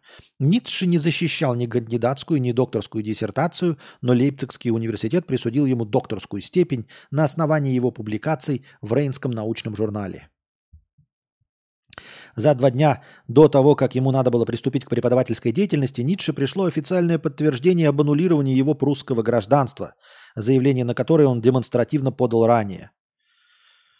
Э, философ проработал в Базельском университете 10 лет с перерывами на франко-прусскую войну и болезни и был вынужден уйти в отставку по состоянию здоровья. Университет назначил ему ежегодную пенсию в 3000 франков. На эти деньги философ жил в Швейцарии, Италии и Франции, за свой счет издавал собственные произведения, которые в Германии игнорировали. То есть его в Германии недолюбливали, да? Ницше в Германии недолюбливали? Прикольно. Но это раньше, понимаете, можно было без гражданства путешествовать и жить в Швейцарии, Италии Франции. И, наверное, можно, если ты личность уровня Фридриха Ницше. А если ты не такая личность, то шел бы ты в сраку. Никому ты нафиг не нужен. Ну и пенсия в 3000 франков. Я не знаю, сколько это в долларовом эквиваленте сейчас, но, видимо, очень неплохая пенсия. Да? Кому бы такую пенсию назначили? То есть пенсия – это уже все, человек не работает в этом университете. Они просто в, в яму выкидывают 3000 франков в месяц, а ежегодно, в год, и он на эти деньги жил в Швейцарии, Италии, Франции и за свой счет издавал собственные произведения. Нормальная, видимо, пенсия. В 1889 году Ницше впал в безумие, и его сестра Элизабет, вдова мечтающего возродить немецкую расу антисемита Бернарда Фестера, занялась изданием его сочинений. Философ скончался через 11 лет, через 11 лет после начала безумия и был похоронен в родном городе Реккен под Лейпцигом. Элизабет Ницше, создавшая архив своего брата, публиковала его сочинения в собственной редакции. В 30-х годах она добилась того, ну и дальше уже не важно. Альберт Эйнштейн. У создателей теории относительности тоже было тяжелое отношение с немецким гражданством. В 1869 году, едва окончив выпускной класс швейцарской школы и поступив в политехнум, политехникум в Цюрихе, он отказался быть гражданином Германской империи. А, в 1896 он отказался быть гражданином Германской империи аж в 1896 Я думал, что он уехал, когда нацисты были, а он задолго до этого. Где усиливались националистические настроения, но сразу стать гражданином Швейцарии он не смог. Для этого было необходимо уплатить тысячу франков, а у 17-летнего студента таких денег не было. Представляете? Чтобы получить гражданство Швейцарии, нужно было уплатить тысячу франков. А три тысячи франков Ницше платили пенсию. Нормальная такая пенсия получается. Если э, столько стоило гражданство для Эйнштейна. В результате Эйнштейн оставался апатридом на протяжении пяти лет. Швейцарский паспорт он получил только в 1901 году, уже после окончания института. Долгое время физик не мог найти работу, пока не устроился работать в бюро патентования изобретений. Только в 909 он получил возможность преподавать. Потом он получил приглашение возглавить физический исследовательский институт в Берлине. А потом и приехал в Берлин все-таки, да? Куда переехал аккурат перед началом Первой мировой войны. Швейцарское гражданство помогло убежденному пацифисту Эйнштейну оградиться от захлестнувшей Германию волны патриотизма и даже участвовать в составлении антивоенного воззвания к европейцам. В 920-м его приняли в Прусскую академию наук. И принеся присягу государственного служащего, он фактически восстановил свое немецкое гражданство. В 919-м ученые получили подтверждение созданной Эйнштейном теории относительности, и физик приобрел мировую известность. Это помогло ему получить должность профессора в институте э, исследований в Принстоне, штат Нью-Джерси, когда он был вынужден покинуть Германию. Эйнштейн во второй раз отказался от немецкого гражданства и жил в США со швейцарским паспортом, пока в сороковом не получил сертификат об американском гражданстве. Нормально? Хорошо, когда ты умный, да? Хорошо, когда ты гениальный и всем известный. Тогда тебе все гражданства раздают. И в институты берут тебе работать. Карл Маркс, немецкий философ и социолог, автор «Капитала», лишился гражданства не по своей воле. После окончания Берлинского университета он работал редактором оппозиционной кёльнской газеты, которая призывала к свержению монархии установлению диктатуры. Я смотрю, Германия это в те времена, да я не знаю, как сейчас, но в те времена, видимо, очень была демократичной. Пока все три статьи – это лишение именно немецкого гражданства. Забавно, забавно. Немцы прям нормально так отваживают от своего государства. Легко и просто. Маркс был лишен гражданства и выслан во Францию. Он обосновался со своей молодой женой в Париже. Нормально, да, так? Э, выслали во Францию.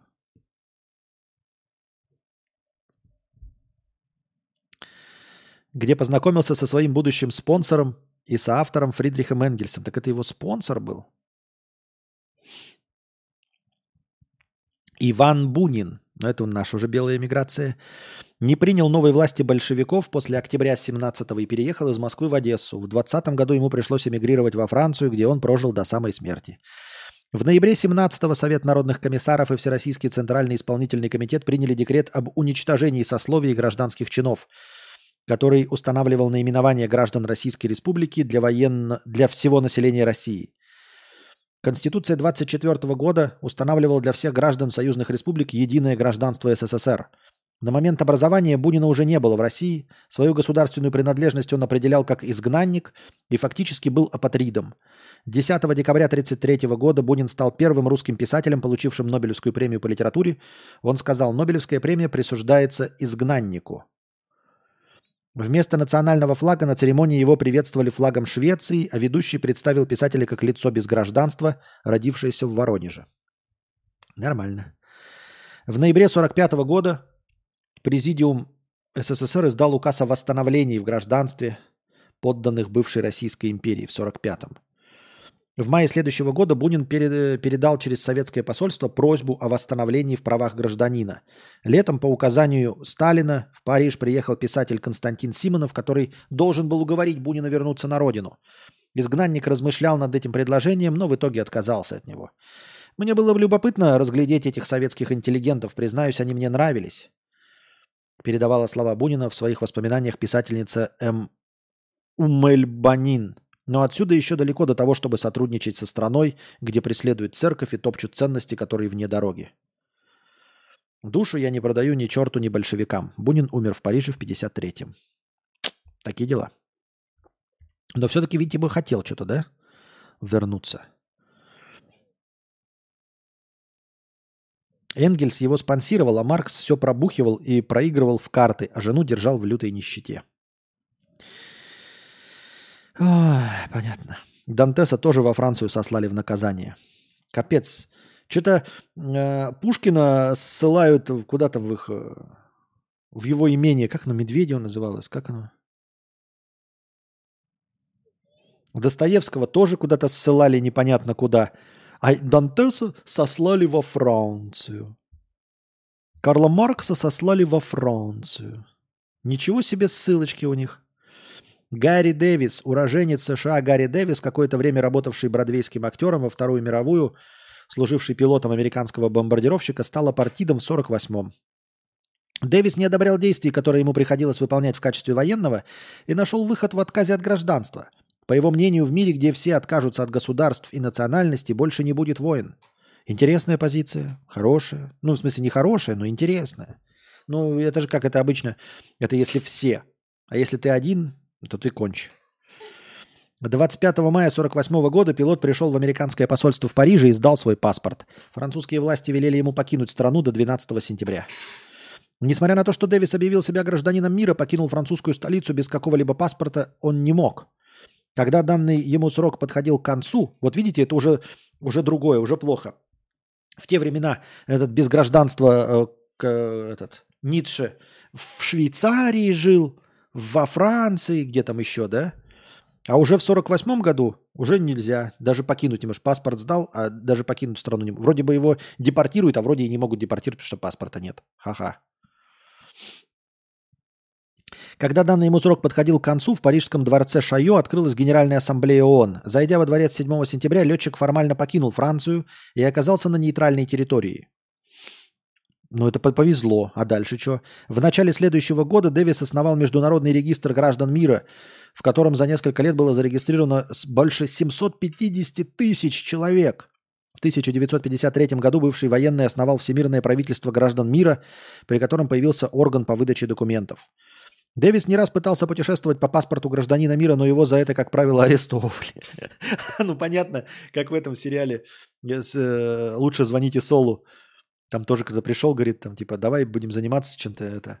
Заплачу тебе 50 тысяч долларов, что-то такое было. И он к нему пришел, этот Сол, а, и говорит, ну ты типа покажи деньги-то, что, ты, что мы можем выиграть. Тот ему показывает, а там деньги с его портретом. Ты такой, что? Он говорит, ну я вообще тут решился отделиться от всей Америки. Вот, и я президент собственной страны, и вот я собственные деньги напечатал. Вот они со дня на день будут в обиходе и что-то стоить. Тот такой, не, не купился на это. И этот тоже 750 тысяч человек зарегистрировал гражданами мира, паспорта всем выдавал. Только на, по этим паспорту никуда нельзя было поехать. Понятно. За несколько недель до смерти летом 2013 года первый гражданин мира вручил паспорт бывшему сотруднику ЦРУ Эдварду Сноудену, чьи документы власти США аннулировали. О, паспорт гражданина мира представляет собой 30-страничный документ. А, ну подождите. Че это я так удивился-то? У нас паспорт тоже куча страниц. Я же не знал, что я затупил. Я думал, там типа все 30 страниц чем-то исписаны. Весь текст, в котором дублирован на семи языках – английском, французском, испанском, русском, арабском, китайском и эсперанто. Вот почему эсперанто, я вот уже подумал об этом где-то пару дней назад, почему эсперанто не стал популярным, а? Чтобы вот такой, знаете, международный, никому не принадлежащий язык. Это же было бы круто, чтобы можно было везде, ну вот, конечно, можно везде найти, но это будет как хобби, типа приехать во Францию и найти носителя эсперанто. Да, найдешь, но это не, не значит, что ты со всеми можешь общаться. Это просто ты найдешь э, себе другов по интересам, правильно? Но аспирант, это же клево, он же какой-то ультра простой в сравнении с остальными. Универсальный язык. Почему его никто... Почему нет никакой какой-то, я не знаю, организации, которая кучу денег вбахивает в то, чтобы продвигать аспиранта. Ну, потому что это же было бы популярно. Я же знаю, что вот какие-то больные люди, некоторые не изучают английский, потому что, а почему это все на английский должны переходить? А давайте все будем изучать, это, это русский тогда. Почему они не изучают русский, а мы все английский? Ну вот даже для этого, для того, чтобы никому из обиженных не было обидно, для этого придуман эсперанто, который никому не принадлежит, который ничей. Вот бы был он действительно международным языком, да, для общения какой-то универсальный. Да можно было его учить. В, графе, в графах «выдан» и «национальность» указано World Service Authority, Всемирное правительство граждан мира, что фактически делает его недействительным в большинстве стран мира. На сайте организации, тем не менее, указано, что паспорт хотя бы раз принимали, то есть выдавали на него визу или ставили печать о въезде в 180 странах. Среди них числятся США целых 20 раз, Испания и Россия. Официально паспорт организации Дэвиса признают только 6 стран. Буркина-Фасо, Замбия, Мавритания, Того, Танзания и Эквадор. Самые лучшие страны, которые хотелось бы, конечно, посетить и, наверное, жить в них. Да? Список прям в топе э, списка стран для посещения и жизни. Буркина-Фасо, Замбия, Мавритания, Того, Танзания и Эквадор. Похоже на список тех, кто э, вот в эти в ООН э, Россию поддерживает или как это или нейтралитета придерживается вот прям.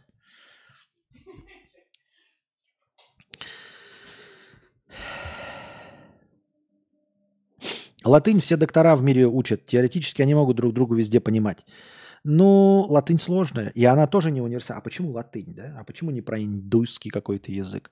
А тут вот прямо искусственный язык. Никому, ни вашим, ни нашим. Вот просто никому не обидно. И все равно всем обидно. Никого не это. Не-не-не. Забыл слово. Похоже на список стран, где люди едят. Да-да-да. Вы к нам приезжайте. Вы к нам приезжаете хотя бы по паспорту гражданина мира. Хоть и без паспорта можете апартиты приезжать. Вы просто приезжайте. Мы не обещаем вам, что вы э, уедете от нас, но что мы вас пустим, это обязательно. Но Эквадор самая норма из списка, всяко лучше КНДР. Но вот что-то Эквадор, что-то какая-то последняя новость была что-то про Эквадор. Я уж не помню. Что... Это не там ли там мафиози, это что-то была война с какими-то мафиози, не в Эквадоре или недавно, парочку месяцев назад прям, что-то прям битва была какая-то. Бандитов с полицейскими. Товарный поезд.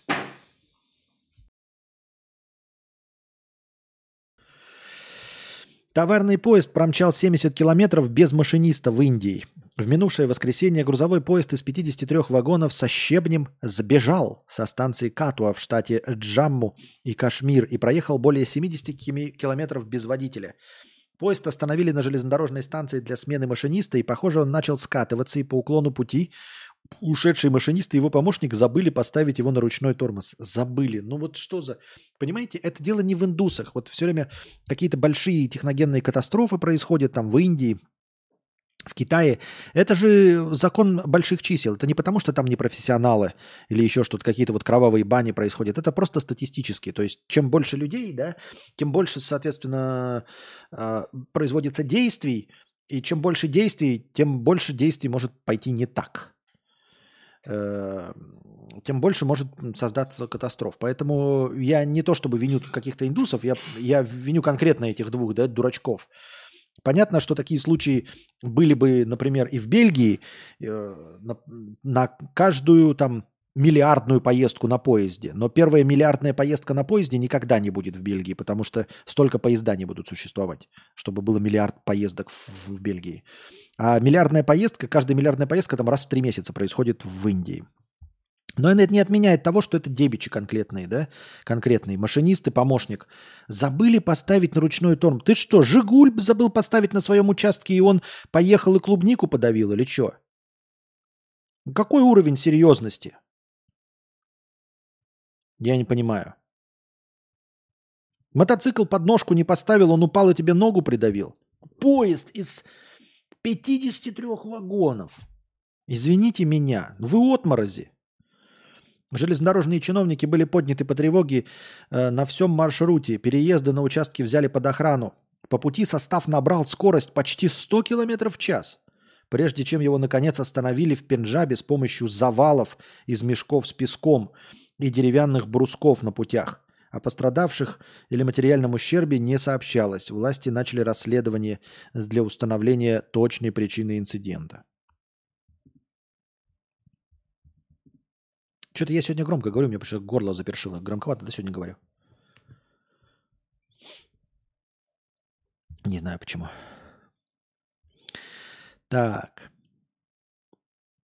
Быть главным сплетником в компании выгодно, сообщают американские ученые. В ходе исследования, опубликованного в журнале Proceeding of the National Academy of Sciences, они выяснили, что в среднем люди тратят один час в день на обсуждение знакомых. При этом главный болтунишка всегда будет в большом почете у остальных сплетников. А все потому, что они хотят защитить свою репутацию и не стать жертвой слухов. По этой причине многие люди стремятся как можно дольше, больше разносить сплетни, чтобы завоевать страх, хорошее отношение окружающих и не стать объектом насмешек. Понятно. Врач потребовал от экс-жены вернуть его почку или полтора миллиона долларов. По-моему, мы это вчера читали. В Брюсселе начали переводить озабоченных жаб через дорогу в Ватермаль-Буафор, районе Брюсселя. Волонтеры начали переводить молодых жаб и лягушек через дорогу. Так амфибии смогут безопасно преодолеть оживленные трассы и добраться до водоемов, чтобы спариться. Э, волонтеры дежурят у дороги каждый день, по пятницам к ним присоединяются школьники. В 2022 году похожую акцию провели во Франции, а до этого в Таллине. Временно перекрыли автомобильное движение, чтобы не мешать амфибиям в брачный период. А разве не легче было? Вот я видел же какие-то э, такие постройки, вы, наверное, тоже видели, когда дорога идет и просто искусственный тоннельчик сделан, а сверху трава. То есть э, не просто как мост сверху, а натурально вот идет земля, вот идет дорога, и она не просто она могла бы прямо пойти, а она просто сделается искусственное углубление вниз, она внизу и проезжает. А здесь сверху могут олени, животные ходить э, и всякие остальные жабы. Видели же такое по-любому? Почему так не сделать? Действительно.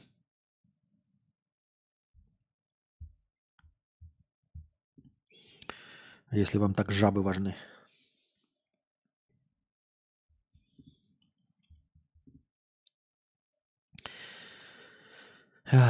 Минздрав Оренбуржья рассказал жителям, как правильно падать во время гололеда.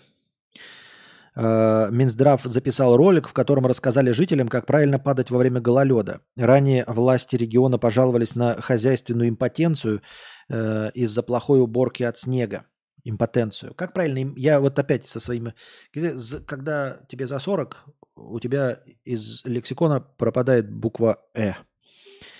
И для тебя бейджик, секс становится. И я вот иногда, я все еще хочу молодиться, и я забываю, как правильно, импотенция или импотенция?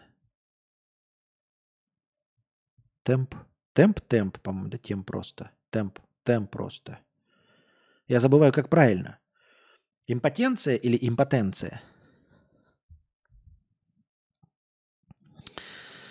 В сети решили, что врачи, видимо, устали от очередей в травмпунктах и решили хоть как-то помочь жителям. Между тем, в самом министерстве рассказали изданию, что регулярно выпускают подобные инструкции для профилактики травм. Мы периодически делаем подобного рода публикации. Профилактика травм. Герой ролика не пострадал. Понятно. Да нет, хорошая инициатива, нормальная, обычная. Зимой опять снег выпал, засада. Да. В декабре неожиданно наступила зима. Из мэрии поселка в Тюменской области уволились все сотрудники, проработавшие в ней до э, назначения новой главы администрации. По информации издания, с декабря 2023 года администрацию поселка покинули 15 человек. Как заявили источники агентства, некоторые принципиально ушли вслед за уволившимся прежним начальником. А кто-то не сработался с новым руководством. Поначалу новый глава администрации не сильно беспокоилась из-за ухода всего лишь 15 сотрудников, пока не выяснилось, что из них состоял весь чиновничий аппарат поселка. Ну, делов-то ваши проблемы вообще. Если ты не знаешь, как это слово правильно пишется, то это хорошо, не часто сталкиваться. Значит, я не пропишется, а как оно звучит. Импотент. Импотент. Им, импотент. Импотент.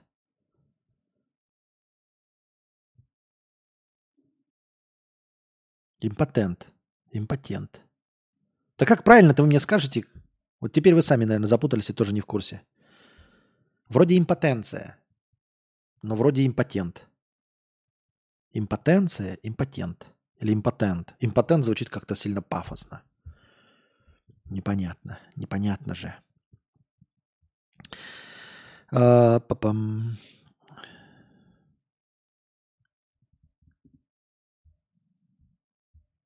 Пам-пам. Задавайте вопросы в синем разделе чата, а то у нас сейчас скоро повестки кончатся. В, в, в Петербурге пара устроила битву за краденые семечки и разбила шампанское голову продавца. Вы, кстати, пишете, что сегодня стрим вроде неплохой, да? Я надеюсь, что вы молча сидите, потому что заслушались. А это потому что, несмотря ни на то, что я профессионал, после двух тысяч часов, я все равно податлив на настроение. Видите, когда много хорошего настроения, когда много задонатили, так я сразу, конечно, во все оружие. Я стараюсь всегда, я практически всегда у меня получается, но все-таки чуть-чуть на 3,5% стрим идет лучше, когда я знаю, что бабосики. В, Петар... в Петербурге пара устроила битву за краденые семечки и разбила шампанское голову продавца.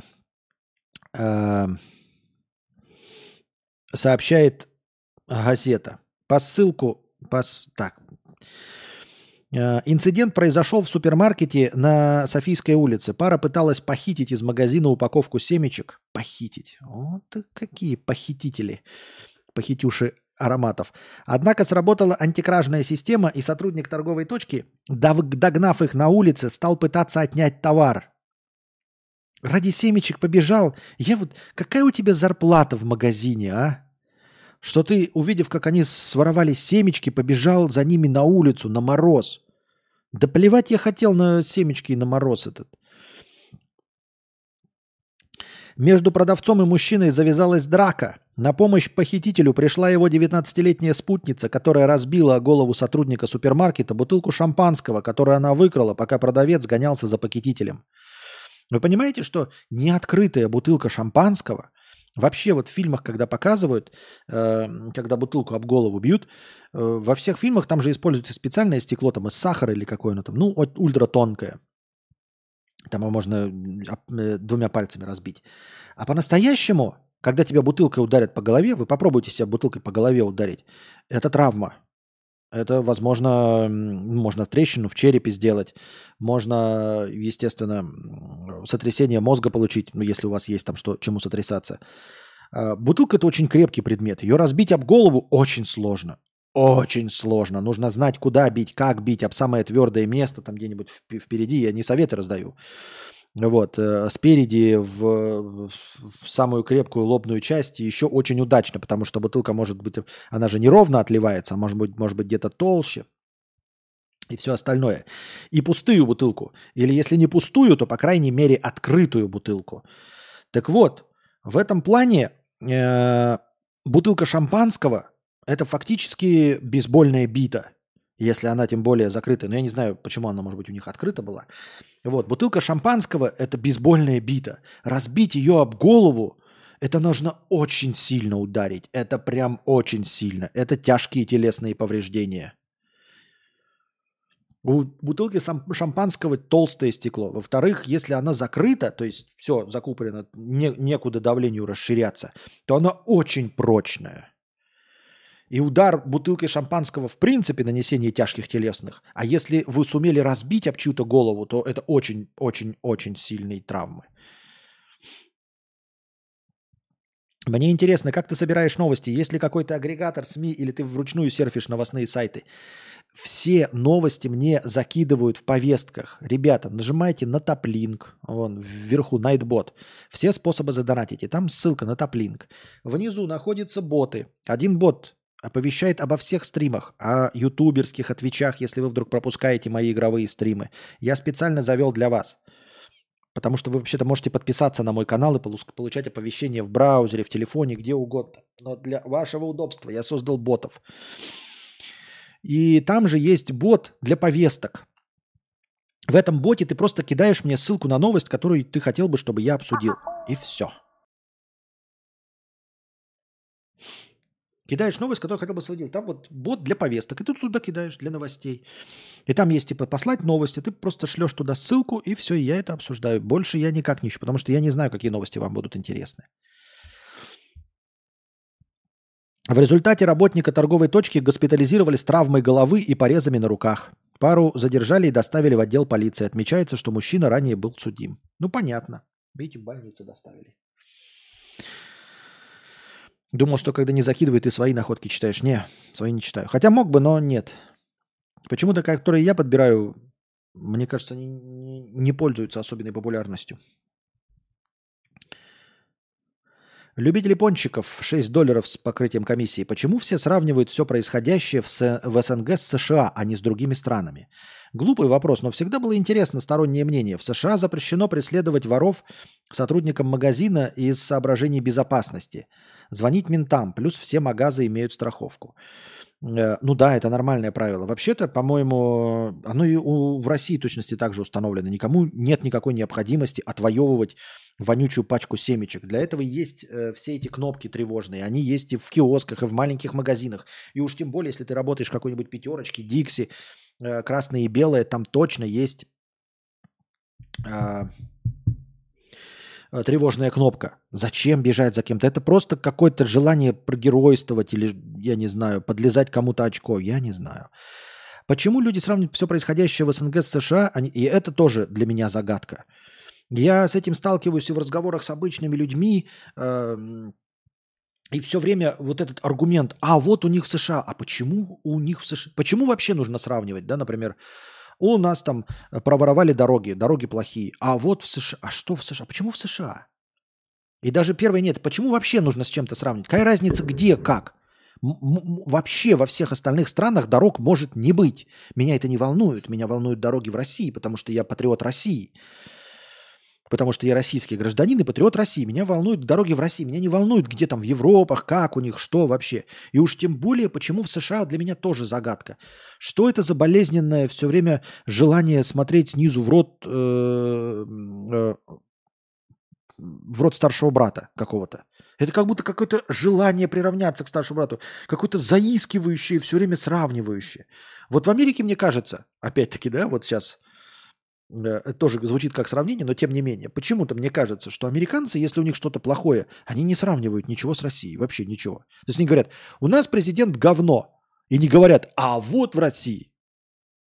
Или вот у нас тут афроамериканцы распоясались, а вот в... Нет, они не говорят. Они могут сравнивать там, а вот где-нибудь там в Великобритании, а вот где-нибудь полегче. Ну, что-то у меня большое сомнение, что с э, Америкой. С другой стороны, понятно, э, что мы очень похожи с Америкой. То есть это, как знаете, злой брат-близнец. Только непонятно, кто из нас злой брат-близнец. Вот, но близнецы, то есть э, имеет ли смысл, например, нарезчик гениев спросит, почему я не популярен, а э, Вупи Голдберг популярна? И я ей скажу, а почему ты себя с Вупи Голдберг спрашиваешь, нарезчик? Ты молодой человек, 25 лет, 2 метра ростом. Сравниваешь себя с афроамериканкой, с э, еврейской фамилией, 68 э, лет. Ну, у вас вообще изначально разные условия. Что тут сравнивать?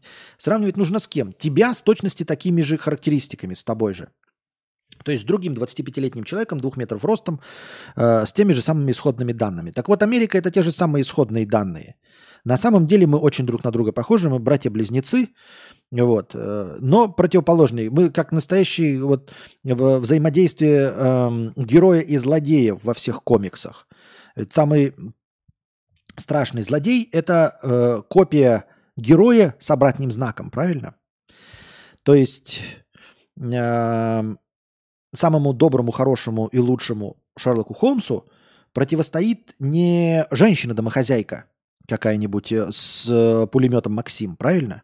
Нет, глупая. Холмсу противостоит Мариарти, который равно как и он умен. То есть его близнец, но с отрицательным знаком. Если бы Холмс был злодеем, он был бы Мариарти. Если бы Мариарти не был злодеем, он был бы Холмсом. И также здесь. Поэтому сравнение идет с максимально близким на, на, э, э, близнецом, но с, с другим знаком. Вот и все. То есть э, э, такая, такое на самом деле киношное противостояние. Другое дело, что это мы считаем его братом-близнецом. Считает ли нас, наш брат-близнец наш близнецом? Вот это другой вопрос. Вот это уже другой вопрос. Есть ли ему до нас дело?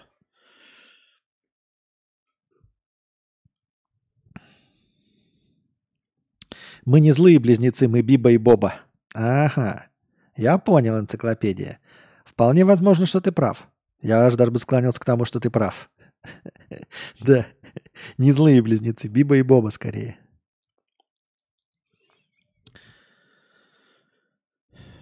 Ну вот я видел интервью одного американского журналиста Такера, он как раз все э, с Россией сравнивал. Ну вот, видите, есть тоже. Есть тоже.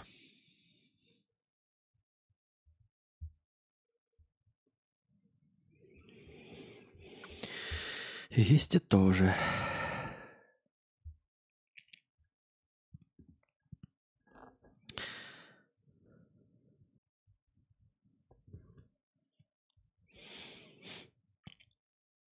Сербия планирует запретить противникам СВО из России находиться в стране Associated Press. Издание пишет, что 12 россиянам, выступившим против спецоперации, уже намекнули на запрет на посещение страны или отзыв ВНЖ. Власти ссылаются на то, что такие люди создают угрозу нацбезопасности. Понятно.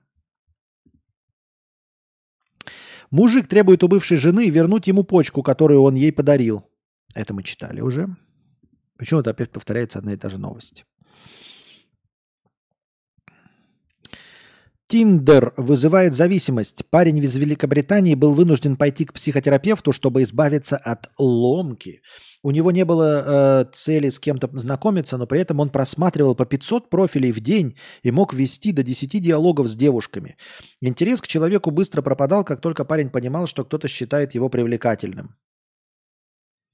Какой интересный подход. Как только его считают привлекательным, он сразу э, сливался – Интересно. Даже будучи в отношениях, чел постоянно думал о приложениях для знакомств и страдал от этого. В итоге врачи диагностировали ему депрессию и пограничное расстройство личности. Понятно, очень сочувствую ему. Но похоже, знаете, на какую-то отмазу. Когда ты в отношениях, э, и у тебя девушка обнаруживает э, предложение для знакомства, такой, да, это у меня какое-то помутнение, это, наверное, болезнь. Она такая, болезнь, да, ну покажи справку. И он идет такой, и там уговаривает всех, что это действительно справка. Э, что он действительно болен. Павел Дизайнер, 50 рублей с покрытием комиссии. Спасибо за стримы по Ведьмаку, помогают мне не сойти с ума. Из новостей. Развиваю свою студию, закрыл проект, сайт, спонсируемый Министерством культуры – и русским географическим обществом. Среднее сегодня продал брендинг за 140к. Дела идут в гору вроде. Отлично, отлично. Поздравляем тебя. Если все идет хорошо. Старайся дальше, только не постарайся не выгореть. Не выгореть.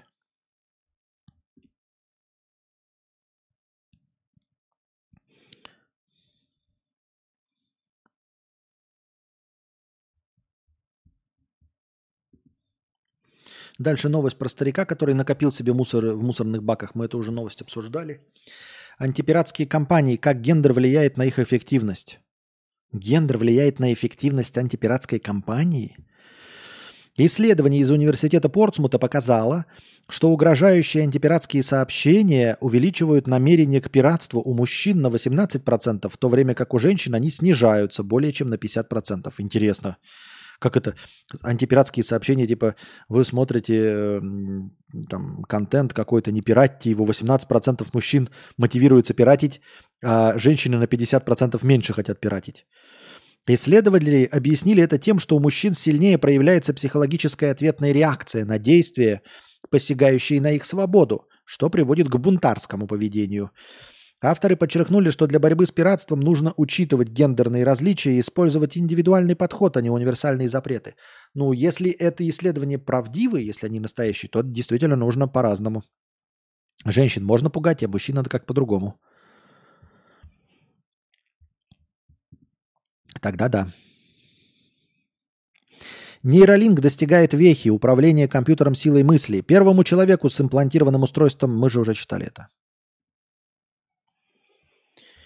We already wrote, already read this. Read this, already read this. Удаленный работник в США заработал 1,8 миллионов долларов на инсайдах из рабочих созвонов жены. О, ну вот это же подсудное дело в Америке. В Америке подсудное дело, это как это называется, недобросовестная конкуренция. И этим занимается, сейчас по сериалам, КЦББ. Комиссия по контролю за ценными бумагами. Комиссия по ценным бумагам, ха-ха, и биржам США обвинила местного жителя Тайлера Лоудена в инсайдерской торговле после того, как он воспользовался своими условиями удаленной работы и получил прибыль от частной информации, связанной с планами нефтяной компании British Petroleum – купить базирующуюся в Огайо туристический центр и компанию по производству грузовиков. Регулятор утверждает, что Лоуден, проживающий в Хьюстоне, прослушивал созвоны своей жены, менеджера по слияниям и поглощениям British Petroleum. Она работала над запланированной сделкой компании из дома. По информации КЦББ, мужчина э, вызвал э, искусственный ажиотаж, купив более 46 тысяч акций компании Travel Center of America за несколько недель до, появ... до объявления о сделке по ее поглощению. После сделки акции Travel Center выросли почти на 71%. Затем Лоуден продал все свои ценные бумаги, получив прибыль. В итоге мужчина признался во всем жене. Он заявил, что сделал это потому, что хотел заработать достаточно денег, чтобы супруге больше не приходилось работать сверхурочно. Жена передала эту информацию начальству. Нормальная жена Павлик Морозов, которая уволила ее, несмотря на отсутствие доказательств того, что женщина сознательно передавала информацию своему мужу. В конце концов, она подала на развод. Ну, как бы, мне кажется, это не то преступление, из-за которого можно подавать на развод.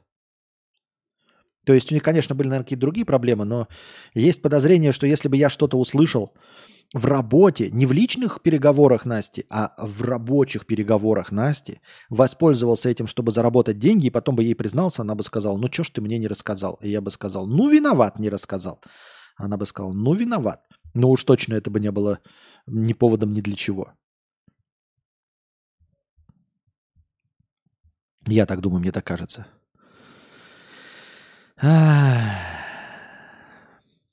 Супруг не отрицал объявления, изложенные в жалобе, которую регулятор э, подал в окружной суд США. Он согласился на сделку, по условиям которой вернет незаконно заработанные деньги, заплатит штраф и не сможет занимать руководящие позиции в организациях.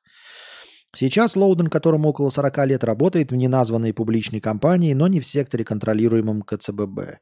Теперь ожидается, Э, что американские компании начнут использовать этот прецедент для возвращения работников в офис. Вот и поднасрал всем остальным, ублюдок. Ублюдок, бать твою, поднасрал всем остальным халявщикам.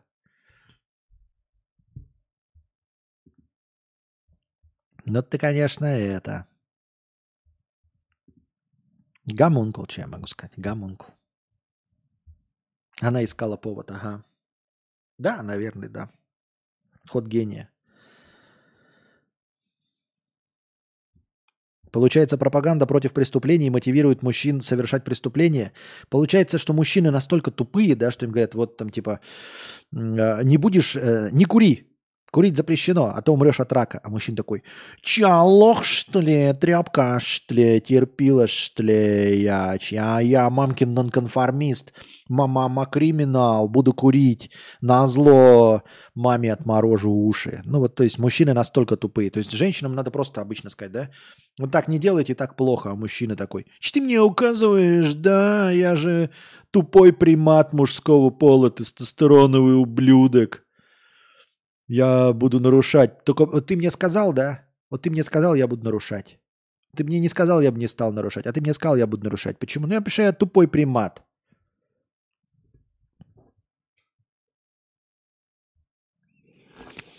Да уж, да уж, да да уж.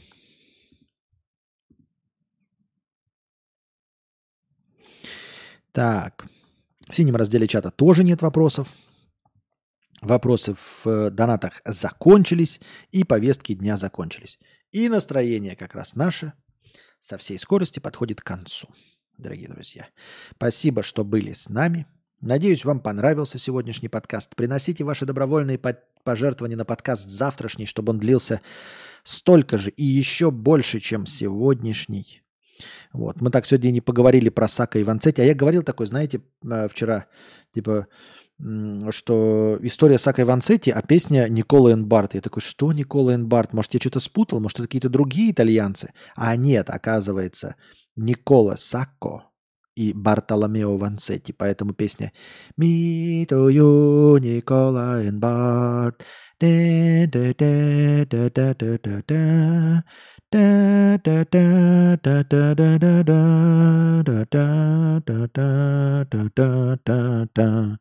Вот эту песню слышали? Это вот про, именно про этих я должен был подготовить мини-не лекцию. Ну, посмотрим, что мы можем о них поговорить. Но это будет уже в следующей серии. А пока держитесь там. Вам всего доброго, хорошего настроения и здоровья.